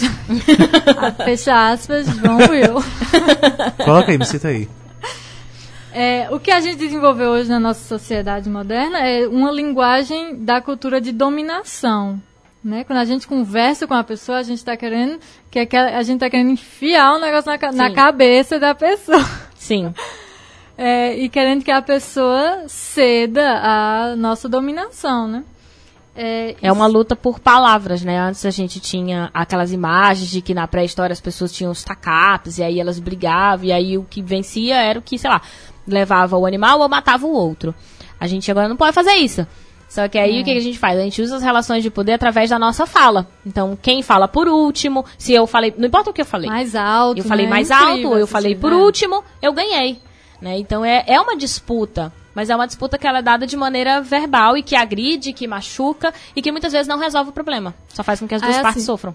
Falando da minha experiência, né? Seja por questão de educação, por questão cultural, por questão já da sociedade eh, nos ensinar assim, eu sempre tive esse comportamento passivo-agressivo. Eu não sei também se alguém vai se identificar com isso. de ficar estagiário. dizendo, Eu. Ah. Eu sou assim- é o signo, amigo. Mas eles já se reconheceram. Eu não, eu, eu fico impaciente com pessoas passivo-agressivas. Porque eu reconheço a passiva-agressividade e isso me incomoda, porque eu tô vendo que ela tá sendo agressiva do mesmo jeito. É, exatamente. Só é. que, tipo, fala e aí, sei lá, faz numa piada. Eu não sei se é o seu caso. Faz um É comentário caso. ou engole. Eu sou É, por exemplo, o João é extremamente sarcástico. Tudo tá o João faz uma piada. E aí é difícil saber Não, o que meu- é a piada e o que é o comentário. Então eu levo tudo a sério. Uhum. E aí eu é que passo por besta, porque eu tô levando tudo a sério e, e me desgasta. É, é, Ah, a- é uma energia assim. Se Parece que a gente chega. tá se tratando super mal na vida. Não, né? a gente super se A ama. gente super se dá, se É, dá a gente bem, dá gente. super bem, inclusive. É verdade, a gente dá super bem. E eu não tô pontuando de nenhum dos dois da mesa. Eu tô falando de outros passivo-agressivos, porque os dois da mesa se reconhecem como. Então Sim. eles lidam com isso bem, assim, de tentar melhorar e de comunicar bem. Não tô falando nem do estagiário nem do João. Nossa relação é maravilhosa, inclusive. Mas tem algumas pessoas que são passivo-agressivas que, tipo assim, no meu caso, me demandam uma energia porque eu levo aquilo honestamente. E aí a pessoa vai chegar pra mim, por exemplo, e ela vai me dizer um, um problema, e- ou ela vai contar uma piada, e eu levo aquilo a sério. E às vezes não era sério, às vezes era Uhum. uma piada. Só que como ela é passiva-agressiva, eu não sei que hora que ela tá alfinetando Entendo, e tentando é. dizer um problema dela, Dificulta. ou que ela tá brincando, porque ela não comunica a hora que ela tá brincando e a hora que ela tá falando sério. Desculpa. Ela não consegue, ela não, não tem diferença entre essas expressões. E aí eu tendo a levar tudo a sério, e eu nunca sei quando a pessoa tá brincando ou quando ela tem de fato uma necessidade. Aí eu Foi que me desgasto, eu fico sendo Desculpa. besta. Sabe? Mas às vezes o que pode acontecer? Você pode estar fazendo uma piada e as pessoas não sabem que você tá se sentindo mal com aquilo, porque Uhum. você não comunicou que tava se sentindo mal. Agora eu não É, sei, o eu não sei, eu não sei o estagiário, mas eu acho que é porque nossa relação funciona aquele de- lavando roupa suja. Justamente porque eu tenho essa passividade agressiva, ok. Mas por, por motivos dramáticos, eu sou altamente dramático e exagerado, mas eu me expresso. Sim. Quando, quando algo dá errado, ou algo está errado, ou só eu me sinto errado, eu vou e me expresso. Mas isso é você com- reconhecer sua Pois é. característica. Porque é isso que eu falei, não é o da mesa, porque vocês três se reconhecem como. Sabe? E É, reconhecendo é um passo, é de observação, não é, Yolanda? É o primeiro. É de observação. Eu tenho mais o comportamento de internalizar as coisas. Tipo, se eu chamar alguém pra sair, a pessoa não pode, ou a pessoa não quer. Ah, tá bom, se você não quiser, não quer sair comigo, não quer me ver nunca mais, Ah, eu tá faço certo isso. por mim. É. Nossa, você fala tudo Eu isso? faço Não, isso. eu tô dando só um exemplo ah, ok. exagerado. Eu faço isso. Um exemplo super Eu já- exagerado pra deixar transparecer como. Eu jogo logo aquela frase menos. maravilhosa, que é a frase da minha existência. Vamos sair? Ah, não dá. Ah, pois desculpe se a minha, se a minha vida complicada é inconveniente para a sua existência perfeita. Sabe? Aquele negócio bem. Isso aí todo mundo em tipo pânico, isso, inclusive. mas é coisas que a gente vem tentando superar. E, é, também é importante dizer que nessa comunicação não violenta, você está completamente vulnerável. A gente está em contato com a nossa vulnerabilidade. Uhum. Que às vezes a gente tem que fazer aí um caminho de volta mesmo, porque dependendo do modo como você foi educado, até que ponto você chegou na- nessa vida, sua vulnerabilidade já está completamente dizimada, coitada. Ela quase não existente. Porque a gente é ensinado a não ser vulnerável. Sim, sim. E aí aprender a, a gerenciar e dizer, é, eu tenho essa característica, mas não no sentido de, porque eu já ouvi também outras pessoas dizerem, ah, eu sou assim. Né? No caso do exemplo que a gente deu aqui na mesa, ah, eu sou passivo-agressivo. Como se eu tivesse que aceitar que você se comunica desta maneira. Estagiário, o João tá tentando falar contigo. É, Fazia tempo que eu falo. é, é E isso que eu queria olha. dizer. Meu que Deus. toda vida que eu tô falando, o. João e o estagiário tentam se comunicar na mesa. E pra quem assiste pelas lives, Porque não se importa comigo, porque eu sou um lixo. Aí eles sinalizam de maneira assim que não tem como eu fingir que não tô vendo. Aí eu tenho que anunciar pras pessoas, tipo, estagiário, o João tá te chamando. Por que, que você não chama no microfone? É tão mais fácil. Enfim, vou voltar pra cá. Porque eu achei que eu significava algo. É, quando a É pessoa botar no- admite, por exemplo, Liga aí, Yolanda, quando Olivia. você diz, meu Deus, tem uma live acontecendo, estagiário. Isso Ele foi- pegou isso o celular. não. Isso você que está no Instagram que não entendeu essa imagem que bagunçou, foi o estagiário que tomou o telefone Eu na minha acho mão. violenta, não, imagina. pacífico, conectar, obrigada. Comunicação não verbal e Não agressiva. verbal. Mas Mas era justamente pra live continuar. Isso, Porque pra live não cair, ali. porque o celular ia descarregar. É, do mesmo jeito que você, Yolanda, diz, eu sou passiva-agressiva, você não tá dizendo assim, Lívia, aceite, é isso, é a minha forma de expressar. E, tipo, você espera que eu compreenda como é a sua forma de entender o mundo, pra daí eu entender as suas necessidades. Não, É, você observa e diz, olha, eu tenho essa característica. Eu preciso entender como é que eu comunico pro mundo. Pra que as pessoas consigam me entender. E não esperar que as pessoas aceitem que eu sou passiva-agressiva, que elas descubram que, por saber que eu sou passiva-agressiva, elas vão ter que entender que hora que eu tô brincando, que hora que eu tô falando sério, que hora que eu tô calada, mas é porque tá tudo bem, ou que hora que eu tô calada, mas assim, eu fiquei muito magoada. Sabe? A gente não tem que descobrir isso. Não do Exatamente, outro. Não é a função da outra pessoa. A pessoa tá, mal tá conseguindo se entender. Se entender. Ainda tem que entender a outra Mas pessoa. é legal, às vezes dá vontade de ficar. "Oh", sabe, cheio. "Oh", Batendo o pé, assim. só Não, só então, fazendo isso mas pra é pessoa isso que eu tô perceber. querendo dizer. Quando não é a Yolanda saudável, diz, gente. eu sou passiva-agressiva, ela não tá dizendo assim, olha mundo, eu sou assim, descubra Bom, uma maneira Lidem de saber, isso. lidem com isso, desculpa, porque muita gente faz isso. Lidem com isso. Ah, eu sou assim e pronto. O que você diz?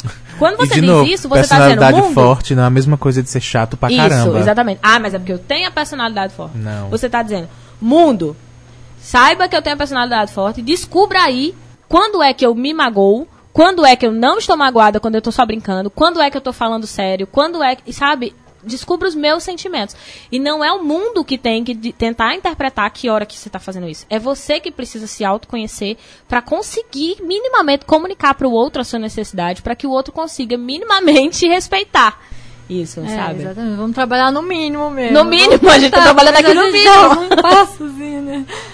Mas, é, é, por exemplo, é, eu sou vegana e eu encontro, às vezes, alguns conflitos em relação a isso na minha vida. Hum. De pessoas que. é, Ai, mas por que que tu é vegana? Exatamente. Eu não tem nenhum motivo, né? Imagina. Eu Por que que tu não é, ideia- amigo? Eu sou louca, eu tivesse ideia sozinha. Nasceu E da resolvi testar. É. Tem umas pessoas que acreditam nisso, que a gente vive Não, que individualmente, que, absurdo, tudo porque vem você- da sua cabeça. Ai, eu nem experimentei o negócio. Ah, era ao vivo. Foi mesmo, era ao vivo. Mas agora já passou, que o programa vai terminar. Uhum. Vai, Yolanda, termina. Então, é, eu me conecto muito mais com as pessoas se eu falar de uma perspectiva pessoal. E dizer, ah, por que, que eu fiz a transição? Por Uhum. que, que eu modifiquei minha, minha alimentação? Assim, em relação a mim, quais os processos que eu passei? Do que eu chegar com um monte de dado, porque os dados existem, né? Estão Sim. aí, galera. E há Google pessoas que usam esses dados pra. Tem todas as porcentagens aí de emissão de gases, de, inclusive o incêndio da Amazônia, desmatamento. bastante a ver com isso. Toda aí. Então, eu não conseguiria me conectar com as pessoas. É, é uma parte muito mais difícil eu chegar e jogar um monte de dados em cima da pessoa. Se eu falar da perspectiva pessoal, as pessoas conseguem. é, s- as pessoas se, a- se abrem mais, né, para Uhum. receber a- a- o novo, o estranho. Porque as pessoas acham muito estranho a pessoa ser vegana. É, o estranho aqui é só no sentido de ser incomum, tá, gente? É, exatamente. Estranho no É, só incomum. incomum. Estranho pra aquela pessoa. Sim. Novo. Estranho sentido Novo novo pessoa. pra pessoa. Uhum. Eu, eu, eu comecei a falar coisas, mas não, não é assim que a gente usa o nosso tempo. Pode É, continuar. Deixa, deixa ela nos eu alter... ia começar outra história Sim, já. aí diga, você disse que se a- é mais fácil, você sente que as pessoas se abrem ao novo mais facilmente quando você usa Entendem pessoal. também, entendem muito mais. Ficam menos agressivas. As pessoas até dizem, ah, ah, é mesmo, né? Nossa, então já vou, Uhum. ah, vou pensar, ah, eu poderia, não sei. Mas se você, tipo, jogar um monte de dados, você falar da crueldade animal, a pessoa vai ficar dizendo, ah, arranjar um monte de desculpa. A pessoa já se prepara pra rebater. todos Uhum. Na verdade, a argumentos. pessoa, especificamente nesse caso do veganismo, a pessoa já está preparada antes. Sim. Porque quando É. o que quer que você fale, ah, todo vegano tenta converter todo mundo, sabe? Sim. Porque Mesmo isso é uma você ideia não também. fale. Mesmo que você não fale nada. Isso, é. Você apenas dizendo, não, eu sou vegano. Ah, porque quer converter É. todo mundo agora para o veganismo. Não, ela nem tentou. É de- realmente já um mecanismo de defesa. Exatamente. E é importante também a gente falar na hora que é solicitada, essas coisas. A gente Uhum. dá nossa opinião na hora que é solicitada, é sempre melhor do que a Sim. gente meter nossa opinião no momento que é, não, não era chamado para isso. É, e aí passa por você reconhecer que sua fala nem sempre é tão importante. Né? Você parar e você, opa, ok, eu queria falar uma coisa, mas nem tudo Isso, que eu quero da- falar daí é tão que tá a importante. conexão no nível humano com todas as pessoas, né? Uhum. Que todas as pessoas, então, são importantes. Se você se considera tão importante assim, então, automaticamente, a outra pessoa tem que ser também. Uhum. Porque ela tem as mesmas necessidades que você. Então, o que é que faz você mais especial do que ela? Pronto, É, e aí ficou um silêncio porque a gente já tá chegando no fim, tá querendo, a gente quer esticar a tá- conversa. exato. Tá os apresentadores, tipo, eu não vou mais falar nada. É, é meio isso. A gente não Eu tá não querendo posso. falar, não é nem porque não tem, é porque assim, a gente sente que tem muita coisa pra gente explorar sobre o que seria essa comunicação não violenta, mas a gente queria ouvir mais a Yolanda, porque o tempo tá acabando de fato. Mas pra a gente encerrar, é, existe, né, Yolanda já colocou aqui, existe o livro. Repete só o sobrenome, o nome do autor do livro. Marshall Rosenberg. Ou Marshall Rosenberg. É, Marshall Uhum. Rosenberg. Pra você. Não, Rosenberg. Não, Rosenberg. É. com G mudo. Gemudo, é. Rosenberg pra é você só. procurar. pra você procurar é, é, comunicação não violenta, né? Pra gente, na verdade, tentar entender um pouco mais, se, que em resumo é se conectar conosco, compreender as nossas necessidades e a partir de da compreensão da nossa necessidade, compreender que os outros também têm essas mesmas necessidades e que muitas vezes eles não sabem como comunicar e como expressar. Então, a gente precisa aprender a se comunicar para que também a gente possa, inclusive, servir de exemplo para que as outras pessoas possam se comunicar, aquelas que, sei lá, nunca puderam ler o livro ou nunca conseguiram aplicar e em especial não é uma situação que você faz quando você está discutindo não é no meio da discussão que você vai dizer hum preciso aplicar aqui a comunicação não violenta é uma, uma comunicação diária ela vai por exemplo de é, quando Yolanda estava falando, eu lembrei de um exemplo que eu tive uma discussão na, na minha casa uma vez com a minha irmã e era muito das nossas necessidades. Do, por exemplo, a minha irmã se incomoda bastante de deixar a porta aberta, porta de guarda-roupa, porta da dispensa, porta de qualquer coisa da casa aberta. E eu me incomodo muito com louça, muito, mas muito assim, louça suja. Ah, Né? já- eu já ia dizer, não pode usar louça, não. Não, Você a louça suja. mesa. A pilha de louça. Já tipo, não a louça suja, mas Ah, tipo, uma sei. pilha de louça suja. Isso me incomoda, de, sabe, eu querer lavar o prato quebrando, assim. E aí eu comecei a descobrir que é uma Ainda necessidade bem que tu, ainda bem que tu não minha. foi lá em casa naquele dia, naquele dia que tu disse que ia. Não, na louça dos outros eu não me ah, incomodo, ok. não. É só a minha. Ia ser bem. A louça é dos tava. outros, eu não tenho nem esse direito, Ótimo. mas na minha eu tenho. E hoje eu enxergo que é um incômodo meu. esse pa- é, perceber que isso é um incômodo meu e que para outras pessoas não é um incômodo e perceber que as outras pessoas têm incômodos que para mim não não é nada que dispara um estresse, mim foi importante para aprender a respeitar.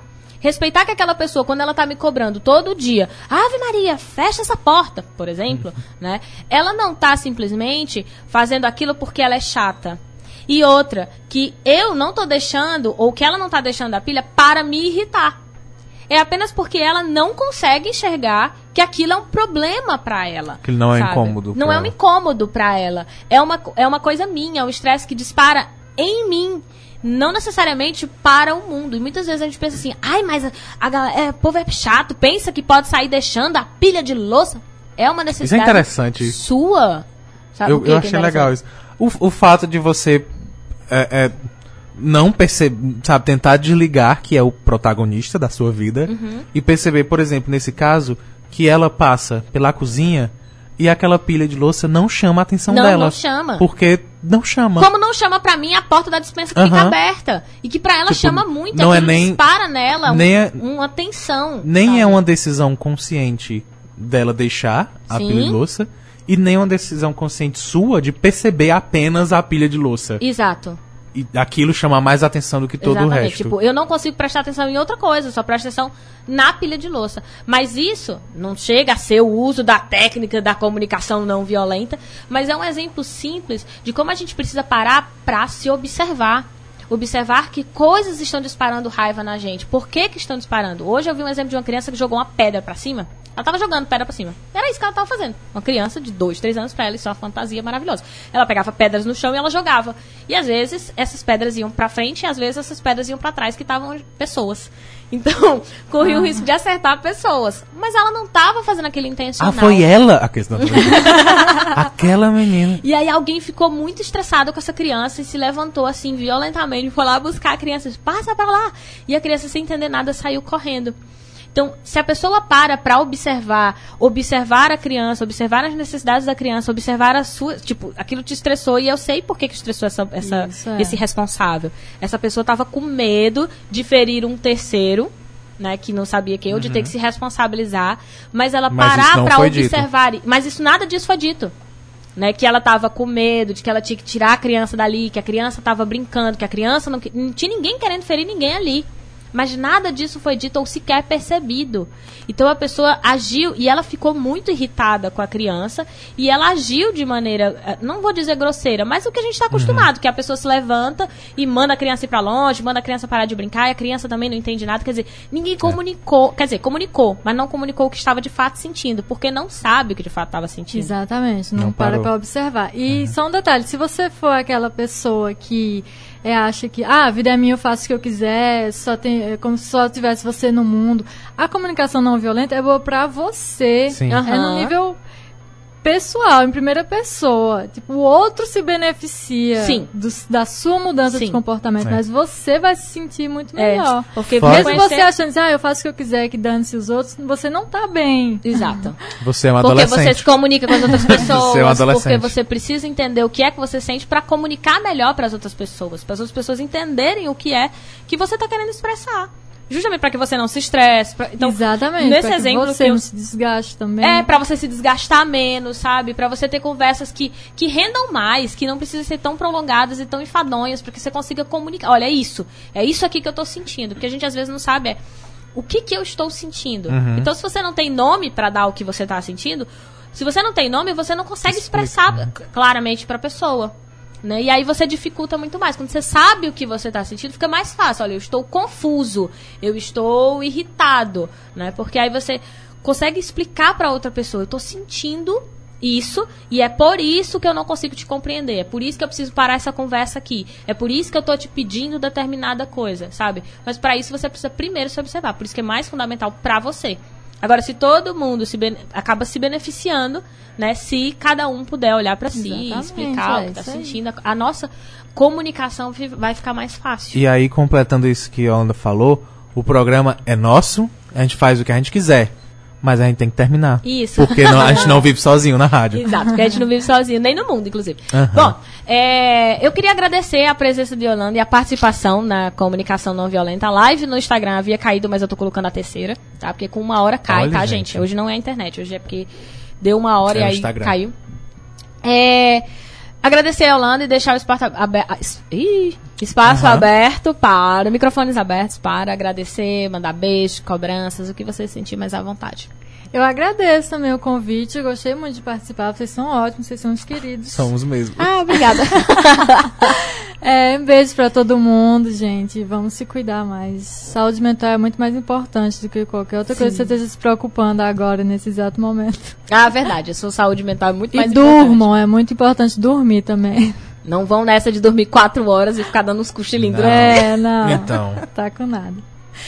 Mas é isso. Obrigada, Yolanda. Obrigada de verdade. Já fica, inclusive, aberto aí o convite para próximas vezes que você queira vir Ah, vai ser ótimo. participar, inclusive, pra bater um papo conosco, mesmo que a gente convide outra pessoa, Uhum. né, João? Inclusive, pode ficar à vontade. Tá passando por aqui, quer entrar e sabe que tá na hora do Isso é programa. verdade. É, É verdade. todo dia. Pois é, isso é verdade. Terminando, passou, passa por aqui, bate aqui, pode Uhum. entrar, que a gente manda o estagiário abrir a porta pra você. Bom, é isso. Obrigada a você que nos ouve pela 106.5. Obrigada a você que está nos acompanhando pelo podcast ou no Instagram ou no YouTube ao vivo, né? Então, se você está no podcast, saiba de novo. Se você está ao vivo, principalmente você que está ao vivo na rádio, quer participar, quer comentar durante a conversa, é só você acessar arroba underline noite adentro pelo Instagram ou Noite Adentro lá no YouTube para comentar também nas lives e poder participar ao vivo dessa conversa e ficar gravado aí para podcast que será liberado até o final da noite ou quando o seu agregador permitir. A gente libera logo, mas aí o agregador a gente não sabe. E é isso, obrigada João, boa noite. Obrigada estagiário aí pelo suporte técnico e muito ma mais uma vez obrigada Yolanda. E é isso. Ah, meu Deus. Crianças, até a próxima. Muitíssimo obrigadíssimo, Yolanda. De verdade. Que Foi bem agradeço. legal. É Sim. bom. Esse programa faz bem pra gente também. Sim, pra gente sempre faz, pra gente que faz apresenta. aqui. É, pra gente que tá por aqui. Muito obrigado. Obrigado, Lívia Leite. Valeu, estagiário, tanto faz. Muito obrigado a você que ficou ouvindo e assistindo. Aonde quer que você esteja, muito, muito obrigado. E é obrigação sua seguir a gente no arroba underline noite adentro no Instagram e no Twitter. E é obrigação sua compartilhar o podcast com todo mundo que você ama e com todo mundo que você odeia. É um presente para as duas pessoas. E é obrigação sua, porque a gente traz um negócio super legal, então, por favorzinho, faça isso. Sim. E é isso, acompanha muito o arroba underline noite adentro, que durante a semana a gente fala o que vai ter, o que não vai ter, É. se tiver, se não tiver, acompanha lá que você, você percebe. E segue os nossos outras coisas também. Tem o Isso Não Cai na Prova, tem eu, que é Tem João.will, João.will. tem, tem queerfeed.com.br, vai lá, não olha só os meus textos, todos os textos, os artigos são bem interessantes de se ler para todos os públicos, não é necessariamente para a comunidade LGBTQ. Vai, lê, se informa e, enfim, vive a vida, seja cigarra. Tchau, crianças. Seja cigarra, beijo. Até a próxima e a gente se vê.